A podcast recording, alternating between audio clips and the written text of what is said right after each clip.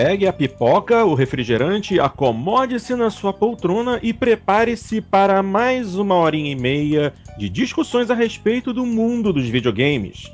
O Jogando Papo está entrando no ar e traz os seguintes destaques: PAX East 2014, uma das feiras mais interessantes de videogames, direto dos Estados Unidos, graças ao nosso querido correspondente Celso O'Donnell. E além disso, vamos conversar a respeito de um dos gêneros de jogos mais famoso, mais querido e mais jogado de todo o mercado: os jogos de tiro em primeira pessoa. Eu sou o Fábio Porto e tenho comigo hoje na sala multiplayer os jogadores Dart Range, DW e Xandão. O Jogando Papo está carregando.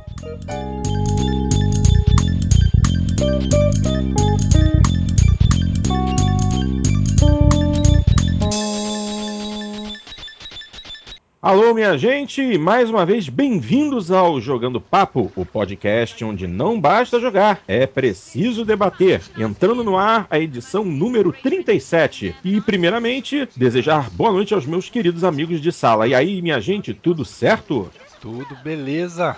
Ei, pô, beleza? Tudo perfeito. E você, Dar, tudo tranquilo? Tranquilo. Show Bem de- bom. É.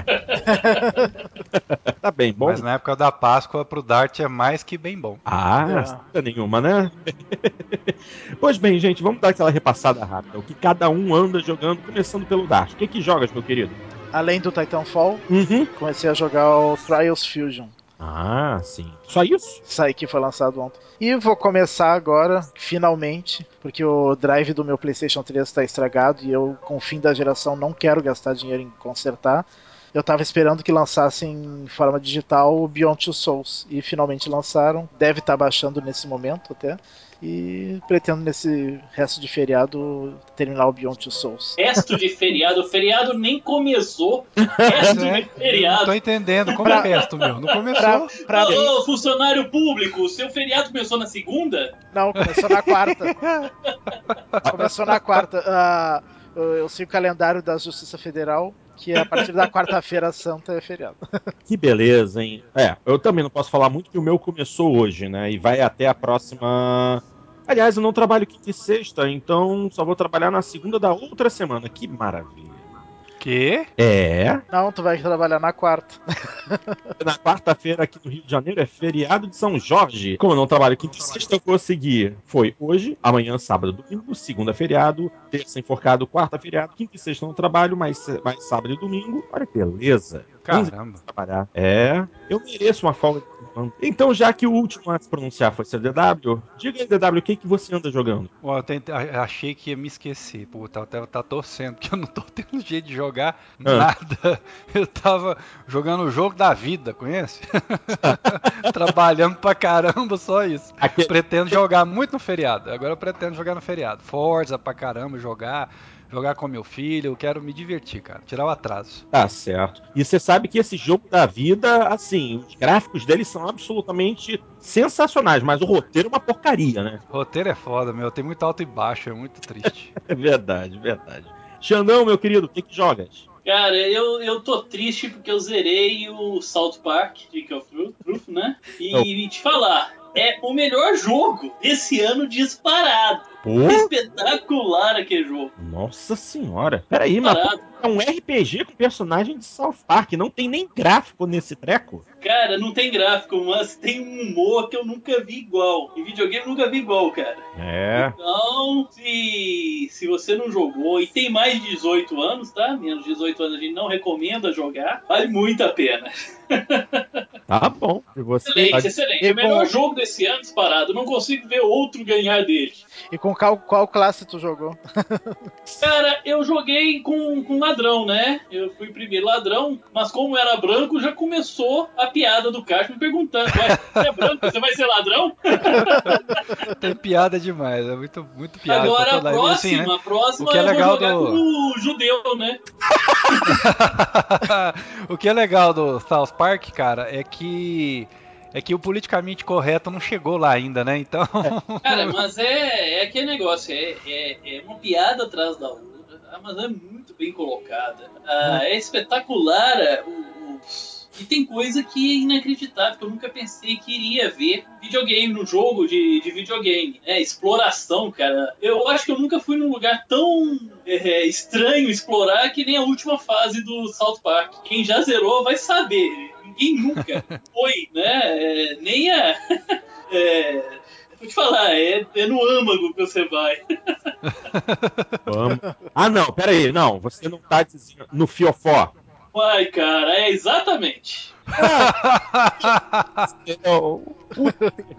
A última fase é uma exploração. Uma exploração.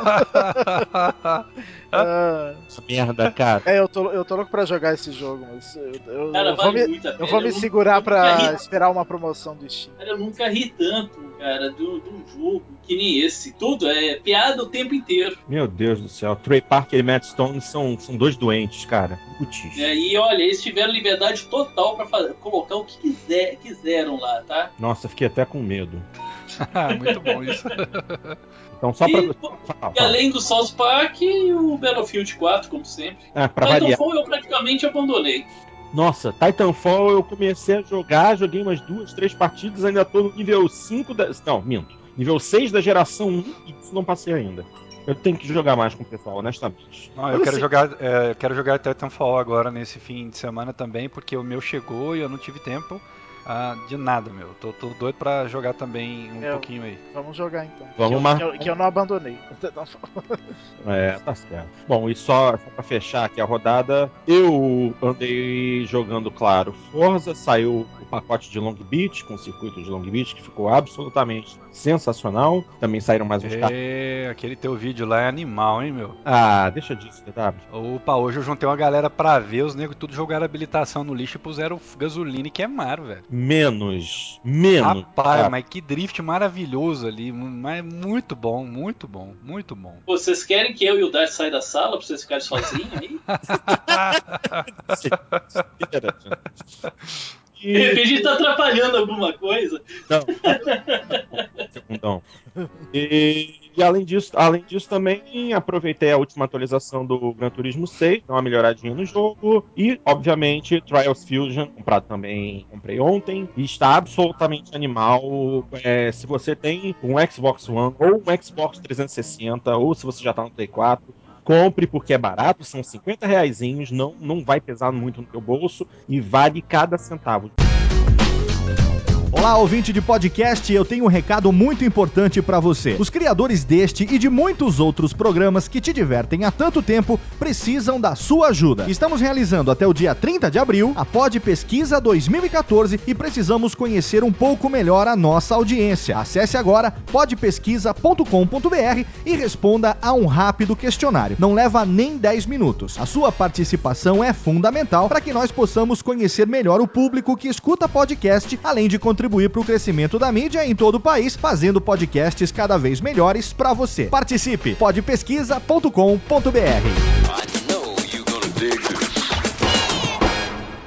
Pois bem, minha gente, vamos então ao primeiro tópico do programa de hoje. Vamos falar um pouquinho a respeito da PAX East 2014. Para quem não sabe o que é isso, PAX, PAX significa Penny Arcade Expo, que é uma série de festivais é, que acontece em vários cantos dos Estados Unidos e também na Austrália. E o nome Penny Arcade Expo vem da tirinha da web, do webcomic chamado Penny Arcade, criado por Jerry Hawkins e Mike Crowley. Uh, eles decidiram criar um show que desse atenção igual aos jogadores de console, jogadores de computador e também aqueles que jogam é, é jogos de mesa, RPGs, jogos como damas, como xadrez, todo tipo de jogo de mesa também está contemplado na Penny Arcade Expo. E essa feira acontece desde 2004 e aos poucos foi se espalhando pelos Estados Unidos e também começou a receber é, a sua versão na Austrália porque é uma feira que, além de englobar todos esses tipos diferentes de jogos, é um pouco mais intimista, por assim se dizer, porque é, coloca os desenvolvedores muito mais perto dos consumidores de jogos. E também, além de você poder conhecer os jogos, experimentar antes do tempo, antes deles serem lançados, você também é convidado a participar de apresentações é, musicais é, com as trilhas sonoras dos jogos, assistir a painéis promovidos pelos criadores, você poder comparecer e perguntar diretamente ao desenvolvedor a respeito daquele jogo que tá para sair, ou então é, pedir um autógrafo do desenvolvedor por causa daquele jogo sensacional que você comprou, que você curtiu. Os indie estão em voga, então eles explodem dentro da PAX. É, tem uma, uma, uma região específica para os indie games, é, dedicada para eles. É, ou seja, é um espaço muito mais democrático do que uma feira de jogos grande como a E3, por exemplo. A primeira, a primeira vez que ela aconteceu na, na costa leste dos Estados Unidos foi em 2010 em Boston. E por acaso nós temos um integrante da equipe que mora em Boston, obviamente vocês já devem saber, é o nosso amigo Celso O'Donnell. Infelizmente ele não pôde estar conosco na gravação de hoje, mas ele repassou para a equipe algumas gravações é, enviadas via WhatsApp com impressões daquilo que ele viu e o que ele pôde experimentar durante a feira lá em Boston. Então eu vou reproduzir isso para vocês agora e a gente vai ter, quem está aqui na sala vai ter alguns comentários a respeito, tá bom? A PAX East, na verdade, ela é a, a irmã, irmã gêmea, né, irmã da East Coast do PAX Prime, e como ela está mais ou menos dois meses né, antecedendo a E3, normalmente não existem grandes revelações AAA nessa época, porque obviamente a E3 já está aí na frente e essa é a melhor plataforma para essas grandes revelações. Mesmo assim, a gente teve uma revelação na PAX East, né, que foi o da Firaxis, que é o Sid Meier's Civilization Beyond Earth, que na verdade tinha sido revelado como Sid Meier's Beyond Earth e depois colocaram Civilization ali. Então essa foi a grande revelação AAA da PAX East em relação a jogos, né? A jogos já existentes é, AAA, na verdade Borderlands Pre-Sequel que era para ser anunciado na PAX East, ele acabou leaking uns dias antes e não pôde, uh, não, não teve aquela, aquele boom né, de, de revelação, mas tinha um stand lá deles, onde tinha uma fila imensa, e onde não tinha, onde você só assistia o gameplay, você não podia jogar. Então eu não não, não fui atrás, não procurei porque a fila estava muito grande. Uh, além disso, tinha o Evolve para jogar. O Evolve tá lindíssimo, a fila tava de quase 4 horas de espera, eu não tive paciência para esperar, mas o Evolve tá lindíssimo e é, todo mundo que jogou gostou bastante. Então esse é um jogo aí para a gente manter no nosso radar. É, além disso, é, como jogos disponíveis para você jogar ali, meter a mão e jogar, tinha o novo Wolfenstein, que assim como o Cadelinho falou, eu assino embaixo, é, é não, não tá impressionando, tá uma coisa muito padrão, então assim, eu joguei um pouquinho e acabei largando de mão, é, não achei nada inovador, nada interessante, só tá um jogo muito bonito, mas nada além disso.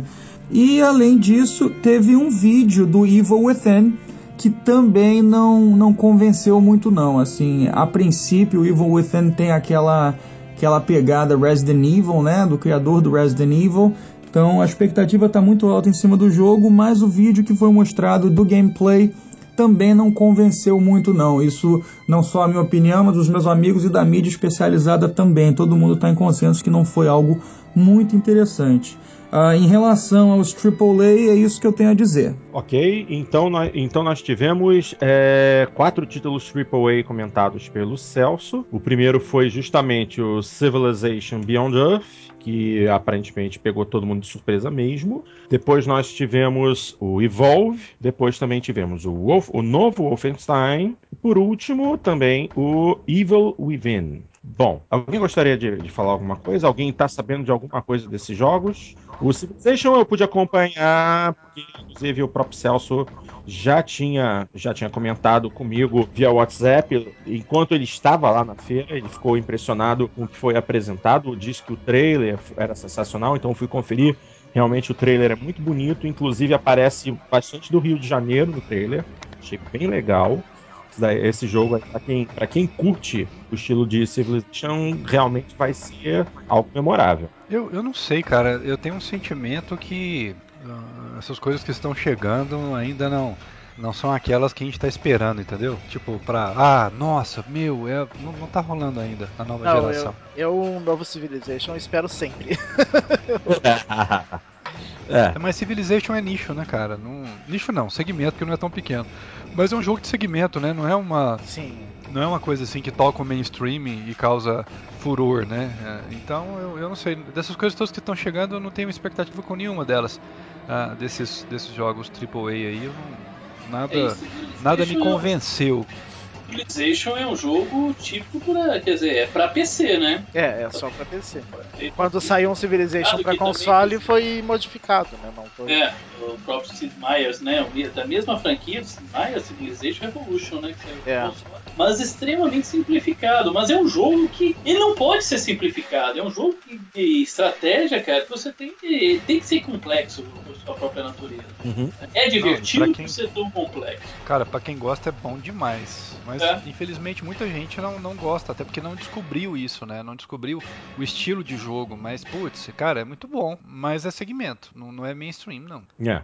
É, um outro título, outro título comentado, é, o Evolve, é, ele tem um- um- uma temática interessante. É um jogo de tiro é, em que você se junta com mais três, ou seja, é um jogo de tiro cooperativo para quatro pessoas.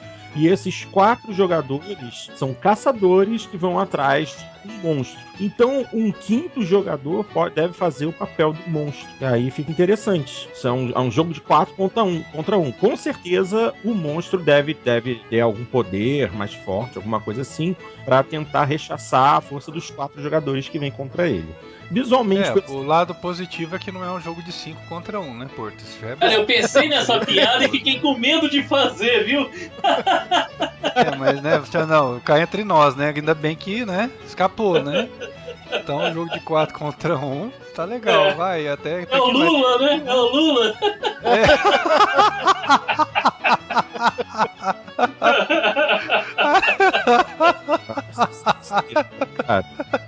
Ah, é por aí. É, é. É, mas, mas também, também, cara, mesma coisa. Não é porque troca mecânica que, que assim, não, não sei. Eu continuo sem a menor assim, ânimo com esses jogos aí que estão chegando agora nesse momento. É, o jogo da- também não me chamou geração. muita atenção, não. É, na verdade, o, o que eles. Eles estão guardando o melhor pra E3. Espera-se isso, né? Pelo menos. Mas Deus queira, né? É, é verdade. E é, o Wolfenstein, esse novo Wolfenstein aí, é que mostra um, um- um futuro distópico em que a Alemanha venceu a Segunda Guerra Mundial. Pra mim, pra mim, a melhor coisa desse Wolfenstein até agora é que ele. É que ele vai rodar 1080p no Xbox One, que tem sido raro ultimamente. Nossa, é muito chato. É, Ele vai, É. ele vai dar direito a você a jogar o beta do Doom 4. E, quer dizer, e é isso que chama a atenção no jogo, né? É, Cara, exatamente. o duro é que você vai pensar Ô, em o Doom 4, Wolfenstein- mas o, o Carmack pô, não tá é, mais o- lá. É, o Wolfenstein foi uma, uma- é, é uma franquia que iniciou, pode-se dizer, que é um dos pais do FPS, mas ele ficou lá atrás, cara. Ele perdeu muita relevância, só lançou jogo ruim. Assim como o Doom também, né? O próprio Doom também. Mas o Doom não lançou nessa última Não, mas geração. opa, O mas Doom, mas Doom 3 é um jogão, hein, cara. Doom 3 era um jogo muito legal, cara. É um jogo de Jogão. que se você. É, Mas será que o 4 vai ter a mesma importância? Depois de Ah, tanto é que eu tava falando, o John Carmack não tá mais na ID, né? O Romero já saiu há, há décadas atrás. Então, não, não sei, cara, não sei se vai ter a mesma. também. Muito que eles vão apa- apresentar alguma coisa tão relevante que nem foram os jogos na mão do, do Carmack e do Romero. É, ex- exatamente. Então, eu não sei. Eu, eu, eu- de novo, é, do que tá por vir aí, o, o- acho que o Dart expressou a- a- muito bem. É, o que chama mais atenção é que vai rodar, por exemplo, no One é, é, em 1080p. Mas, meu Deus, é o fim da picada, né, meu? É uma oportunidade rara atualmente Pois no é. É, exatamente. Uma, uma baita oportunidade rara de você ter melhores gráficos num jogo que talvez. E aí, né? Gráfico legal. É, e o Xandão falou uma coisa muito interessante, cara. É, ele jogando lá o, o South Park.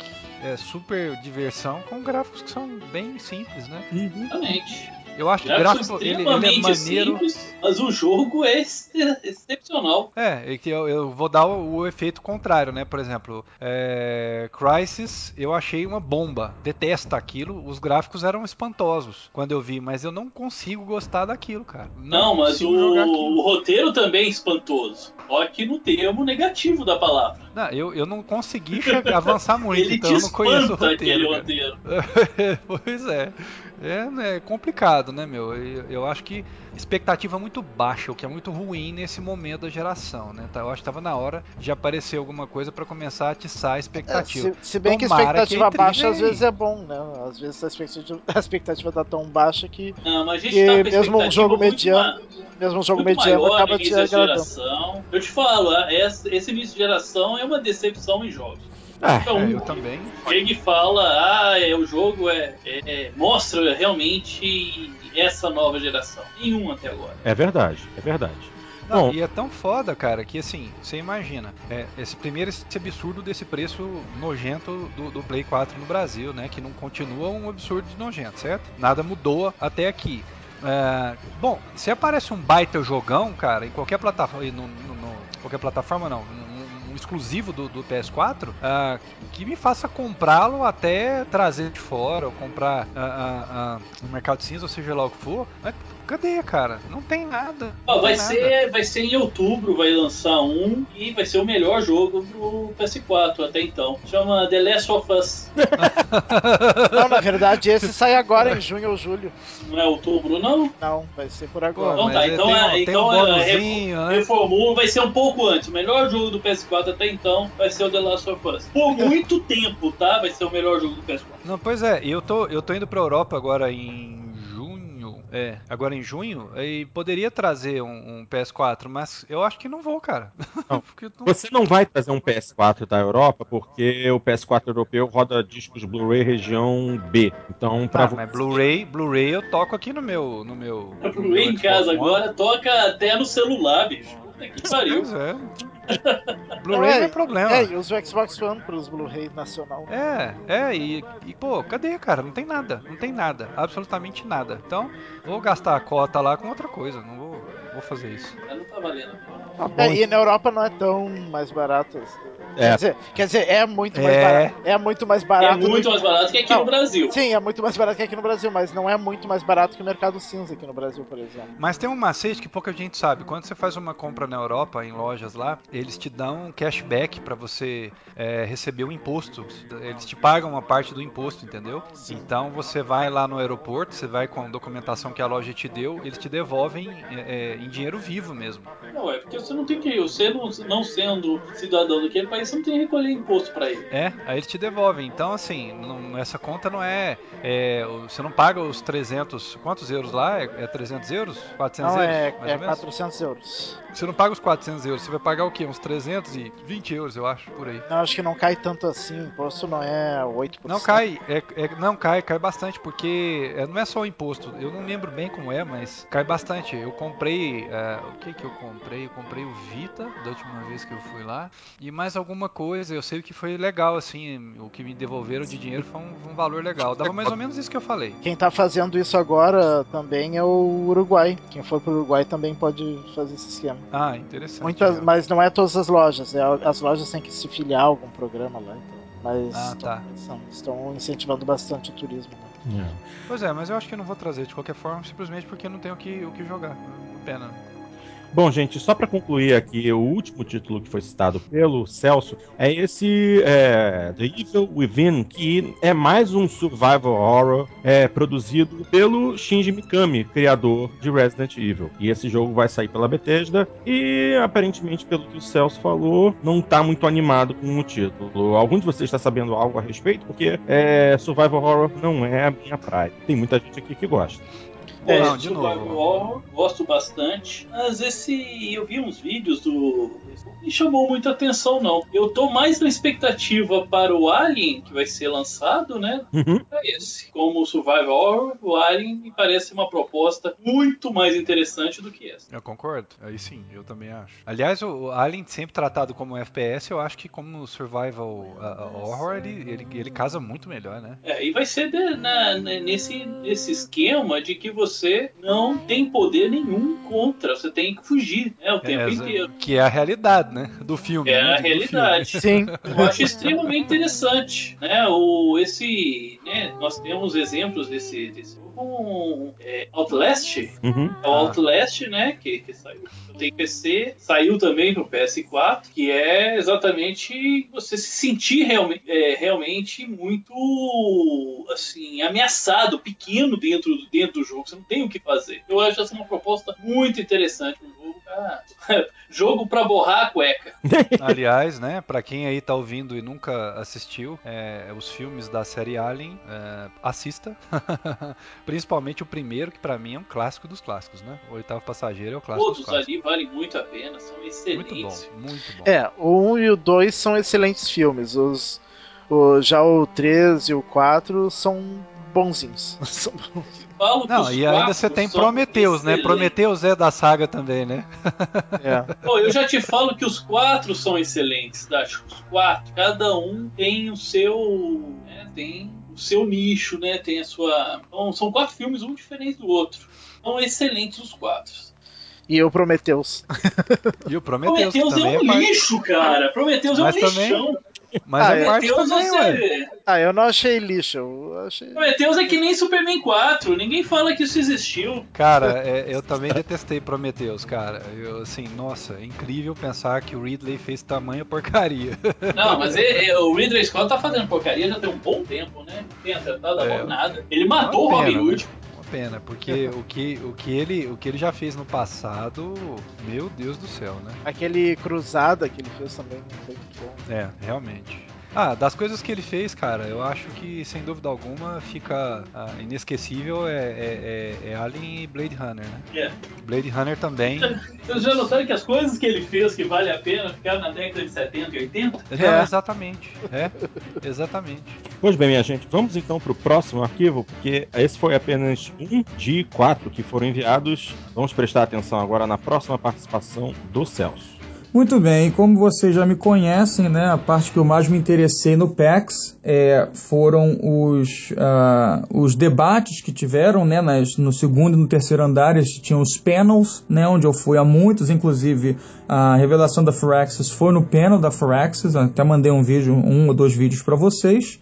Ah, mas é, o que eu mais curto todo ano normalmente são os jogos não AAA, os jogos mais criativos, mais independentes, né? Os jogos que quebram um pouco aquele padrão ah, arroz com feijão de jogos, né? E antes de tudo, né, o, o- a, a experiência mais inovadora, mais interessante, que mais me deixou ansioso na PAX East foi com certeza ah, jogar o, usando o Oculus, o Oculus Rift né? Isso aí foi simplesmente fantástico. É, o jogo era razoavelmente simples. Você estava sentado numa, num sofá, né? Na vida real, você colocava o óculos sentado no sofá e quando você entrava no jogo, você continuava sentado nesse sofá, aonde se você olhasse para baixo, onde estaria você, tinha um boneco, né? Que não se mexia, a gente não tinha sensor na mão nem nada.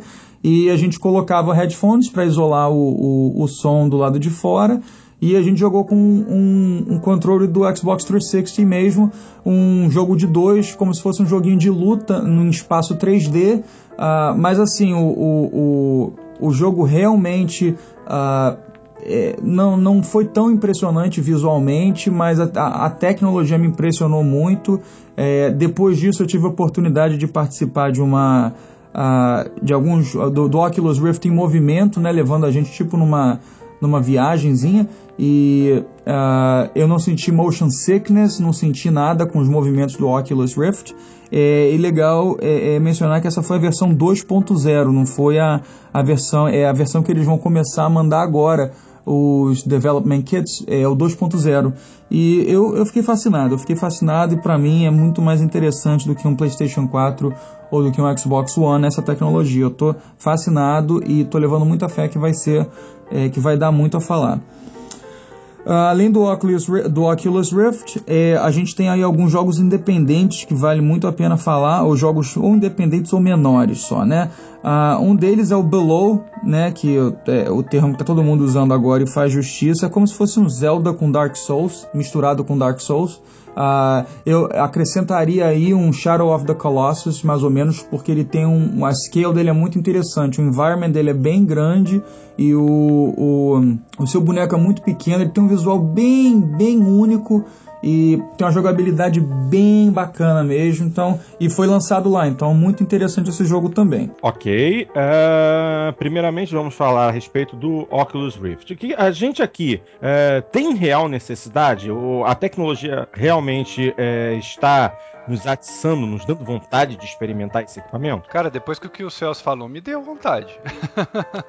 Até então, eu continuava com a minha teoria de fábrica de enjoo, né? Uh, move sickness é enjoo, que o Celso fala aí sempre. Uh, é. eu, eu, eu, sempre tenho receio em, uh, em, relação a isso, principalmente quando se imagina jogos de tiro, nós vamos falar um pouquinho sobre eles daqui a pouquinho, devido ao tipo da movimentação.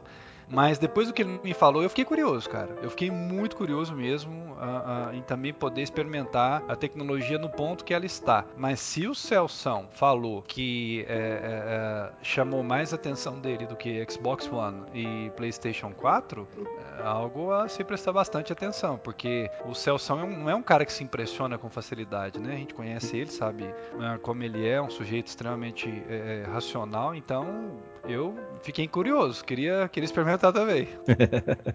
Bom, é porque realmente, pelo que parece, é, essa nova versão do, do Rift que está sendo mostrada, eles finalmente é, estão usando painéis Full HD nos olhos eles conseguiram diminuir o efeito de ghosting, né, de fantasma, que é, ajudava a criar essa sensação de motion sickness que citaram por ele, que, que aliás que ele citou. É... Ele também agora ele tem sensores na frente para detectar melhor a movimentação, não apenas para um lado e para o outro, mas também para frente e para trás. Você ter um ajuste melhor de profundidade. É, aparentemente essa nova evolução, esse Rift 2.0 tá aí é, sanou os, os, principais problemas da versão anterior. E vamos ver no que, que vai dar. Eu, eu tô interessado, mas é, é aquilo, né? Pensando no PlayStation 4, Project Morpheus, não sei, não sei. O, o, Rift vai ser mais baseado no PC mesmo, vai ser para quem tá no PC, quem usar uma Steam Machine. É só o tempo vai dizer qual vai ser a melhor opção. Ah, e ah. falar em Steam Machine, os controles estão chegando agora no final do ano, né? Sim, sim, é verdade, é verdade. Isso aí é um, é um bom sinal, um bom sinal. Outro, outro título que ele comentou também foi mostrado na PAX, já que ele curte os jogos mais indie ou então os menores, os jogos em menor escala, é o Below. Vocês estão sabendo alguma coisa a respeito? É um jogo da, da Capybara Games. É, essa até então tá muito propaganda de cinema filme B, né? Uh, Zelda encontrando com Dark Souls. Uh, não sei, não sei o que esperar desse jogo. Esse, esse não é aquele jogo que, que vai ser exclusivo do Xbox One? Uh... sim, ele vai ver. Não, exclusivo do Xbox One nos consoles, né? Mas sim, nos consoles. Sim, sim, sim. E vai estar disponível para PC via Steam, exatamente que tá interessante, cara, é o tanto de coisa que tá chegando agora disponível para PC, né? É aquilo que a gente tinha falado lá atrás. O uso da tecnologia atual nos consoles tá, facilitou bastante ó, o desenvolvimento para os PCs também. Então tá interessante isso pro jogador de PC. Uhum. E beneficiado em, em última instância tá a Valve, né? Verdade, verdade. Nesse ponto é, é, uma, é uma transição interessante, né? Porque durante muito tempo pouquíssimos títulos de console chegavam PC e vice-versa. Agora, como é. a tecnologia o hardware está mais próximo, essa realmente também está acontecendo essa transição. Muitos títulos que antes a gente consideraria exclusivos de console estão indo para o PC e vice-versa. É, e, os, e, não é mais porte porco, né? Igual, por exemplo, foi GTA 4, né? Uhum. GTA 4 ele, ele foi rodar bem quando, quando chegaram a, a, a CPUs Core, Core i5 e 7 que suportam bem o jogo. Não adianta ter a placa de vídeo que for, que se você não tiver uma CPU quadricore parruda, uhum. ele não entrega o seu máximo desempenho. Tanto é que só agora que eu troquei a minha CPU para um Core i5 aqui no meu desktop é que eu pude jogar o GTA 4 no PC com uma qualidade realmente deslumbrante. Console nenhum chega perto uh, uh, da qualidade, mas era um porte porco, né? E Sim. eu tô vendo que o que tá chegando agora não é assim mais. Isso é uma ótima notícia, porque no final das contas, cara, não dá para dividir uh, o jogador de jogos hardcore entre jogadores de PC e jogadores de console. Eu acho que são todos jogadores de jogos hardcore. E se esse ecossistema é, é tá realmente mais amplo, as produtoras estão ganhando mais e a gente continua tendo esses jogos à nossa disposição, né? Que é ótimo, ótimo sinal. Verdade. Ok, gente. É, terceira parte agora, vamos para a terceira participação do, do Celso. Vamos lá. Muito bem. Além do Below, uh, o meu jogo, um dos meus jogos preferidos da, da PAX East foi o Transistor dos caras que fizeram Jogo excelente, né? E o Transistor é simplesmente fantástico. Ele tem uma mecânica de congelar o tempo e, e quando o tempo congela você pode se movimentar e usar o que eles chamam de action points, aonde você pode estar tá delineando movimentos pré-determinados para o seu personagem. Então é uma coisa meio ação, meio estratégia, mas o diferencial do jogo é a arte que é lindíssima, é, é que é, transcende palavras a beleza desse jogo. E a, a personagem principal ela anda com uma espada gigantesca que ela nem tem força para conseguir carregar. Então ela literalmente arrasta essa espada no chão e essa espada fala. Ela é um personagem, não se explica no, no, na, no gameplay que eu tive, que foi de aproximadamente 10 minutos, o que exatamente que é o, o, a espada e por que ela fala, mas a voz dessa espada é a mesma voz do narrador do Bastion. E realmente foi interessantíssimo, fantástico. Eu estou muito ansioso para jogar o Transistor. E além do Transistor, a gente até falou aí no chat há um tempo atrás, eu e o Raymond, é o Child of Light da Ubisoft. Joguei também, é, esse é na novidade para ninguém, é um jogo, meu Deus do céu, que arte maravilhosa. É, é uma arte bem, bem inova, não inovadora, mas uma arte lindíssima. E além disso, tem o, o a, um esquema tradicional de RPG, né? Mas é, é um jogo belíssimo, tem uma, um, uma musicalidade uh, hipnotizante e eu tive a oportunidade de jogar esse jogo, o demo era bem estendido, era mais ou menos uns 15 a 20 minutos de demo. Eu gostei muito da jogabilidade, ele tem um, um sistema de batalha que lembra uh, um pouquinho o sistema de uh, Time Battle do, do Final Fantasy, onde você tem é, os personagens mais rápidos têm prioridade de atacar primeiro, né? E dependendo do tamanho do ataque, você pode fazer um cooldown, alguma coisa. Bem interessante. E de uma. E só abrindo um parênteses, é uma surpresa muito, muito, muito agradável para mim foi ter oportunidade de uh, ver o pessoal da Behold Studios aí do Brasil, lá de Brasília, lá no PAX East, lá no Indie Mega Booth, onde eu vi não só eles, mas muita, muita coisa interessante. E tive a oportunidade de conversar extensivamente com os caras da Behold que estavam lá. E não só isso, jogar o jogo, o novo jogo deles, que é o Chroma Squad e que eu também gostei muito, estou ansioso para jogar. É uma estratégia, é um jogo de estratégia por turnos. Uh, e é, tem todo aquele, aquele vibe do, do Knights of Pen and Paper, né? Mas numa jogabilidade um pouquinho diferente. Ah, e teve um anúncio também no início da PAX East, né? Que normalmente tem a PAX Prime em Seattle. Uh, em outubro tem a PAX East, em abril, todo ano. Tem a PAX Australia, que eu não sei quando é, mas eles anunciaram lá a partir de janeiro de 2015 vai ter a PAX South no Texas. Isso também é bem interessante. Ok, é, foi falado a respeito de Transistor. Esse, esse parece interessante, hein? Esse, esse é um jogo que, que chamou a atenção. É, esse vai ser só para PlayStation 4 e PC, não vai ter para Xbox One. É uma, é, é... é, uma das baixas por causa da, daquele início da, da, política da Microsoft de não ter autopublicação na live e tal, que depois ela é, acabou pagando um pecado ainda, né? É. Da, da, da, besteira que fez ali atrás. É. Mas esse, esse é um jogo que me chamou a atenção. A, a, pela descrição que o Celso fez e as coisas que eu vi, eu fiquei muito interessado nesse. Vou jogar no PC, claro, não vou comprar um Play 4 para jogar isso, mas me parece um jogo muito promissor, muito promissor. É, e ele também comentou a respeito de Chroma Squad, que é do pessoal da Behold Studios, né, que é aqui do Brasil, que estava lá exibindo os seus títulos e ele gostou bastante desse jogo. Inclusive, a gente já há algum tempo já havia falado a respeito dele, em alguns programas atrás. É um título é, de estratégia em turno, realmente, em que você é o gerente de um estúdio de TV que é, especificamente cria programas é, de super-heróis japoneses, aqueles grupos de, de super-heróis tipo Power Rangers. Sim.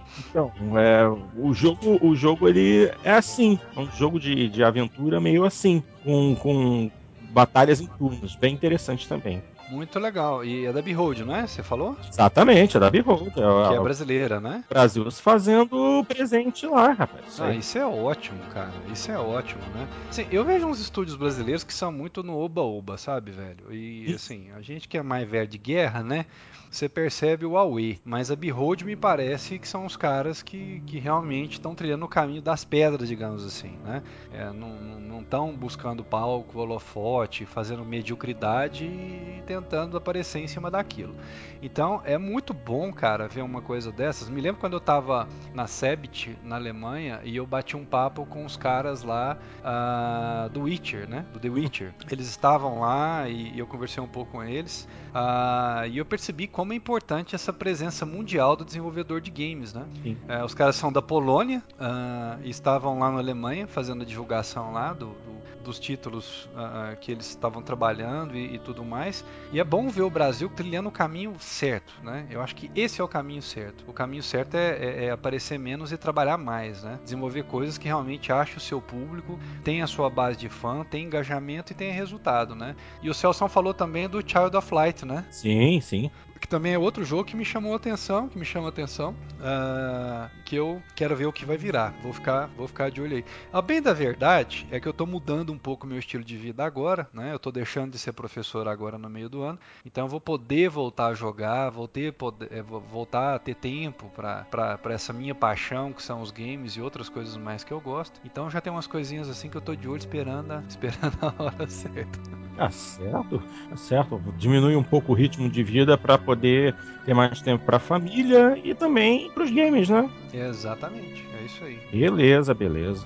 Bom, agora vamos ver o que, é que nos reserva o último trecho deixado pelo Celção. Vamos lá. E para terminar agora de verdade, é, eu joguei um jogo muito interessante, é, que eu não dei nada por ele, mas eu gostei bastante, chamado Lichdom Battle Mage. Uh, esse jogo tem uma premissa muito, muito, muito tradicional, tipo Skyrim, primeira pessoa medieval, só que você é um mago. É, é, a única classe que você pode ser um mago. E eles focaram no mago exatamente porque eles. É, eu assisti uma palestra com eles onde eles disseram que o, o, Lichdom, uh, o, o mago nos jogos, normalmente, ele, ele é chamado de Glass Cannon que é o, o, canhão de vidro, onde ele é muito poderoso, mas ele é, é, suscetível a porrada, né? E ele é muito fraco a melee attacks, a, a ataques físicos. E eles fizeram um sistema onde o, o, o, mago ele consegue segurar a porrada sozinho através de um campo de força. Eu joguei no teclado e no mouse. E é um jogo que saiu do nada, eu gostei bastante é, muito mais do que qualquer outro AAA que eu tenha visto lá ou jogado, e é uma recomendação que eu faço para vocês buscarem, procurarem sobre o assunto. Chama Lichdom Battle Mage. E é isso, espero ter ajudado. Se usar o material bacana, se não usar bacana, e boa gravação para vocês. Aquele abraço. Esse é só é figura, né, cara? Isso aí realmente é uma figura mesmo. Não só usamos, como comentamos, né? Pena que ele não está presente, né? E, e, eu acho legal dizer como foi, como é rica, né? E, e tem sido rica a participação dele é, no Jogando Papo desde que ele começou. Uhum. Então muito obrigado ao Celso por tudo que ele tem feito aí, né, nessas coberturas uh, lá nos Estados Unidos e trazendo sempre o que está acontecendo no mercado lá. Isso é muito legal. E essa dica que ele acabou de deixar, né? Vamos ligar todos os nossos radares, porque possivelmente é mais uma, um jogo legal chegando, correndo por fora, que vale a pena a gente ficar ligado. Exatamente. Então vamos, vamos ficar de olho aí no Lichdom Battle Mage. Realmente, pelo que eu tô vendo aqui, graficamente, pô, bem interessante. É mesmo num, num, num estilo de primeira pessoa, né? Bem, bem puxado para Oh meu Deus, qual é o nome desse RPG maldito que vocês gostam tanto, que é gigantesco, que você faz um monte de coisa? Isso, isso, isso, isso, isso, isso, isso. É bem puxado para Skyrim e que você só pode jogar como mago, né? Isso aí que é o mais interessante. É, mas pelo que ele falou, ele tirou a característica do mago, que é exatamente ser vulnerável a ataques físicos. Uhum. Então, ou seja, eu acho que tira bastante da construção do personagem. Pode ser o jogo que vá vingar, mas eu acho que é um jogo que saiu de lugar nem que ele saiu do nada e vai para lugar nenhum. Eu não sei, sabe, Xandão? Eu, eu tenho. Eu não sei. Eu acho que depende muito como você vai balancear a coisa. Eu acho que o mago, da forma com que ele é uh, no RPG, eu acho que dava para fazer um pequeno balanceamento ali. E talvez, talvez foi esse o caminho que eles fizeram. Agora, se faz o mago uh, um cara super resistente a ataque físico, acabou, né, cara? Não, 100% você não tem mais. Acabou. acabou. É, não tem, não tem jeito. Mas eu acho que deve ser lá, lá Superman, né? Deve ter a sua kryptonitazinha ali, né? Pra dar um tchan. Vamos ver o que que vira. Mas realmente, sem balanceamento, vai virar bobagem, né? Bom, isso aí é basicamente o que apareceu de mais interessante na Apex East 2014, de acordo com o nosso querido Celção.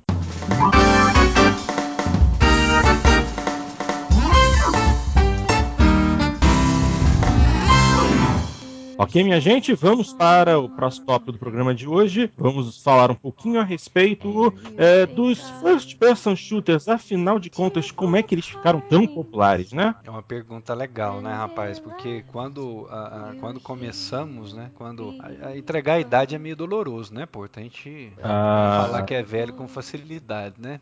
Mas Sim. digamos que lá nos idos dos anos 90, né? uh, quando a gente viu pela primeira vez vez, eu, pelo menos da minha parte, o primeiro uh, FPS que eu tive acesso foi o Wolfenstein, o 3D, né? Uhum. Eu não sei se teve alguma coisa anterior a ele, não, não sei mesmo, mas o que eu vi pela primeira vez foi o Wolfenstein.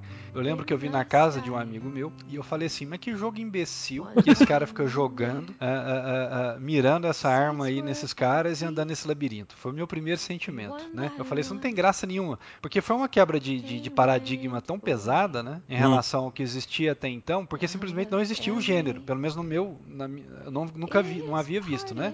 Então para mim não existia o gênero. Então eu falei, que coisa ridícula, sem graça e tal, tal, tal. E eu não dei muita bola. Aí depois o meu irmão gostou muito uh, de Wolfenstein, foi jogar no PC e eu via que ele tava num, num, patamar de vício assim, acima do comum. E eu falei, mas o que que essa porcaria tem, né? Além de dar enjoo, porque me dava enjoo também. No começo me dava enjoo. Verdade, você deve ter é... perguntado o que essa besta tá jogando tanto, né? É, exatamente, exatamente. E, e, e foi baquinhaca, né? O que, que, será isso? E aí, cara, eu caí na besteira de jogar, né? De pegar um pouquinho e jogar, e a hora que eu acostumei com a movimentação a, a, e a hora que o desafio começou a ficar interessante, a, eu vi o, o poder que essa proposta de jogo, que essa nova fórmula de jogo tinha, e realmente é algo que eu não sei se na indústria hoje tem algo que vende mais que FPS, talvez só GTA, né? É, basicamente. Se você quer tirar o trono de algum FPS, seja ele um Call of Duty, um Battlefield, só se for um GTA mesmo. Mas em assim, por gênero, eu acho que o reino é, é FPS tá, tá tranquilo em primeiro lugar ali, né? Por gênero. Certo. Se você somar todas as vendas, né? Globais de ação, RPG, é, com... FPS. É, com certeza, deve ser o. É, deve ser com certeza ainda deve ser o mais jogado. Talvez talvez a ação, o... talvez a ação como ele ele junta muito, muito, é muito amplo, talvez ele acabe É, com certeza, porque mas porque dentro da ação online, GTA, né? tirando, pelo menos ah, online, sim. tirando MMO, né? eu acho é. que eu acho que não tem ninguém que, que, vai competir assim no mesmo no mesmo patamar. E, e é uma experiência realmente fantástica, porque a, a mecânica ela te prende, uhum. que é a primeira coisa que te prende. Então, saindo lá do passado e chegando no presente, você pega um jogo como Titanfall, que não tem roteiro, não tem história, não tem nada, uh, e prende a galera, né? É. Porque a mecânica ela te prende. A mecânica do jogo de tiro, quando ela é bem executada, ela é viciante mesmo. Você, uh, você, você entra sempre numa competição, né? Aquilo te coloca numa, numa competição e você fica ali tentando melhorar e tentando encontrar uh, as melhores oportunidades dentro do jogo. Então é muito é fascinante mesmo em, em, relação a isso. Eu não sei se alguém aí jogou Wolfenstein 3D, alguém jogou além de mim? Eu joguei no lançamento, meu querido. Né? É, Olha só. Dei essa sorte porque, é, o, na verdade, o Wolfenstein 3D ele surgiu é, em 92 E eu tive acesso ao meu primeiro computador com tela VGA em 93, início de 93, exatamente. Então, o Wolfenstein 3D era novidade, até mesmo no Brasil. A gente ainda estava numa época é, de barreiras comerciais muito grandes para. Exatamente. Eu jogava Wolfenstein monitor de fósforo verde. Uh, não, você não fez isso porque o Wolfenstein foi o primeiro jogo a rodar em gráficos VGA. Se você jogou em, em, em fósforo verde, ou você jogou Rover Tank 3D, ou Catacomb 3D, que também Qual é, é outro? Catacomb, Catacumba. ah, não, cara, eu tô trocando. Realmente, você tem razão. Não joguei ele em fósforo verde, não. Tá certo. Não, você porque, tem razão. É, porque ele apareceu inicialmente em 92 com o é. advento do, da, das placas de vídeo VGA. Não, é, eu troquei, troquei as bolas mesmo, com certeza. Você tem toda a razão. Não, tudo bem, mas, é, mas então, é, você estava falando que a sua primeira experiência com, com jogos de primeira pessoa foi com Wolfenstein. Alguns pouquíssimos jogos é, apareceram antes. Na verdade, é, o primeiro jogo de tiro em primeira pessoa, acredite se quiser, é de 1980. É um arcade da Atari chamado Battlezone, em que você é um simulador de tanque. Que é, eu, eu me lembro bem de ver esse jogo rodando em emulação, claro, em 1980 eu tinha 3 anos de idade. Mas é um jogo todo com gráficos vetoriais, é todo em estilo de wireframe, em que você podia controlar o tanque, gerar avançar lentamente para frente e mirar nos tanques que do nada surgiam na sua frente. Isso foi o primeiríssimo título de. de Mas a gente pode é, é, imaginar que isso é um first person. Não seria um, uma coisa que, não, que você não tem o um personagem segurando a arma? Não sei se eu tô sendo purista. é, você. É, realmente aí você. É porque esse jogo é que você via como se fosse a, a primeira pessoa a partir do ponto de vista da, do tanque, né? Como se você, estivesse, se você estivesse dentro de um tanque de guerra. Mas ainda uh -huh. Visão de primeira pessoa do operador do tanque. Aqui você já está falando mais do jogo em que você está realmente a pé, no chão, com uma arma na mão. É, exatamente, porque para o jogador, a arma que está na frente dele é segurada por ele mesmo, né? É, exatamente. A ilusão mas, que se tem, né? É, mas inclusive a ID Software, que é a empresa do John Carmack, é, o primeiro jogo deles em estilo de tiro de primeira pessoa foi o Rover Tank 3D em 91, que era um, uma emulação, uma, uma visão moderna do que seria o Battlezone. Só que aí. Ah que vai dentro de um labirinto 3D, uh, ah, sem texturas, que na época ainda era algo complicado de se trabalhar, 3D com texturas. E no ano seguinte é que surgiu o Wolfenstein 3D, que realmente deu o pontapé inicial no grande vício pelos jogos de primeira tiro em primeira pessoa, né? Porque realmente é. foi aquilo, e, né? E Você... aquele negócio de colocar a arma ali, né, cara, é, naquela, na, naquela posição, né? É, e você se ver segurando a arma é, é genial, a jogada de mestre, muito legal. Sem dúvida nenhuma. Agora, o jogo que realmente alavancou o gênero veio no ano, no ano seguinte. Foi um, mais um título da, da ID Software, Doom. obviamente Doom, exatamente. Doom. Opa, que isso. Esse, é, foi, e você sabe muito bem o motivo pelo qual ele se tornou é, sinônimo de FPS, né? Uh, foi o surgimento dos modos multiplayer. Finalmente, finalmente as, as conexões de rede estavam surgindo, estavam começando a se tornar um pouco mais comuns. Uh, obviamente, era cabo coaxial, terminador, aquelas Isso. horrorosas que davam uma porrada de incompatibilidade com as máquinas da época, mas ainda Sim. assim o povo se juntava. Eu me lembro muito bem que mais ou menos em 95 ou 96 eu e meus amigos, nós nos juntávamos na casa de um, cada um levava seu próprio PC. A gente jogava, de, deveria jogar de sexta a domingo. A gente fazia as nossas LAN parties. Uh, uhum, mas, fiz muito isso. Mas na sexta-feira a gente não conseguia jogar, porque a sexta-feira era a, a, o dia de montar a rede. Se a Sim, gente dava um trabalho. Né? É, se a gente conseguisse jogar na sexta era um bônus, porque a partir do momento que a gente juntava todos os computadores, botava placa de rede em todos eles, porque alguém trazia as placas de rede. Nem todo mundo tinha placa de rede na máquina nessa época. Então tinha que abrir o PC, instalar a placa de rede, instalar os drivers. É... Lembrando que os drivers tinham que ser carregados na inicialização. Naquela época a gente não tava com Windows. Exato. Então, Exatamente. Pô, aqueles discos de Novel Netware no, no drive para poder instalar os drivers. Tinha que checar se os cabos estavam consistentes, se os terminadores de rede estavam ok. Aí coloca tudo, vê se tem algum mau contato, vê se os drivers estão ok. passar main maker, passar QMM 386 pra o pessoal, o pessoal nem sabe o que, que é isso, puto. Eu não sei. Explica, que, explica aí o que fazia o main maker aí, cara. O pessoal não sabe o que, que é isso, não. Antigamente os PCs eram uma função quando o, a gente se referia à memória RAM. A memória RAM era dividida em várias seções. Você, é. a memória, a memória base, que eram os primeiros 640k de memória. Que era o limite da memória base. É, graças à plataforma IBM original, que tinha o limite de 640k. Com o surgimento dos, dos processadores 286, houve a memória estendida, que podia Isso. chegar a 4K, e você precisa carregar algum driver PC para você ter acesso a essa memória, ou então rodar um programa que adicionasse um parâmetro de acesso a essa memória. E a partir do 386 houve a memória expandida. Acima da estendida, qualquer valor de 1024 KB para cima é a memória expandida. O problema é que muitos jogos dependiam que a memória base, de número 640K de memória, estivessem o mais livres possível. Porque Exato. Kernel dos se instalava nessa base da memória. E o que mais tivesse ia para memória estendida ou expandida. Preferencialmente expandida, porque ela não tinha limites. Mas aí você ficava naquela. Você instala o driver da placa de som, o driver da placa de vídeo, o vídeo, o driver da placa de rede. E se você não soubesse gerenciar corretamente, tudo isso ficava na memória base. E não sobrava a memória base assim, tipo jogo. Então você e tinha... o jogo não rodava nem a porrete. rodava. Então você tinha. Existiam programas. Eu, eu, eu me lembro de alguns jogos que eu, nessa época eu jogava no, no, no, PC em 95, 96. Volta e meia instalava um jogo e ia jogar.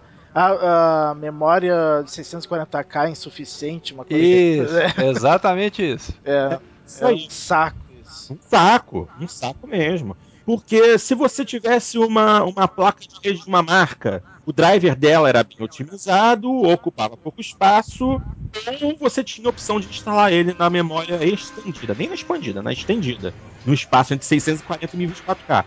Se você tivesse uma placa de outra marca, de repente o driver dela era muito grande. Então você não conseguia botar ele na memória estendida, você precisava botar na memória estendida, na memória expandida, é, porque se você não conseguisse fazer isso, ele ia ficar na memória base e você não ia conseguir rodar o jogo de jeito nenhum. Então, nos primórdios, era uma dor de cabeça jogar em rede.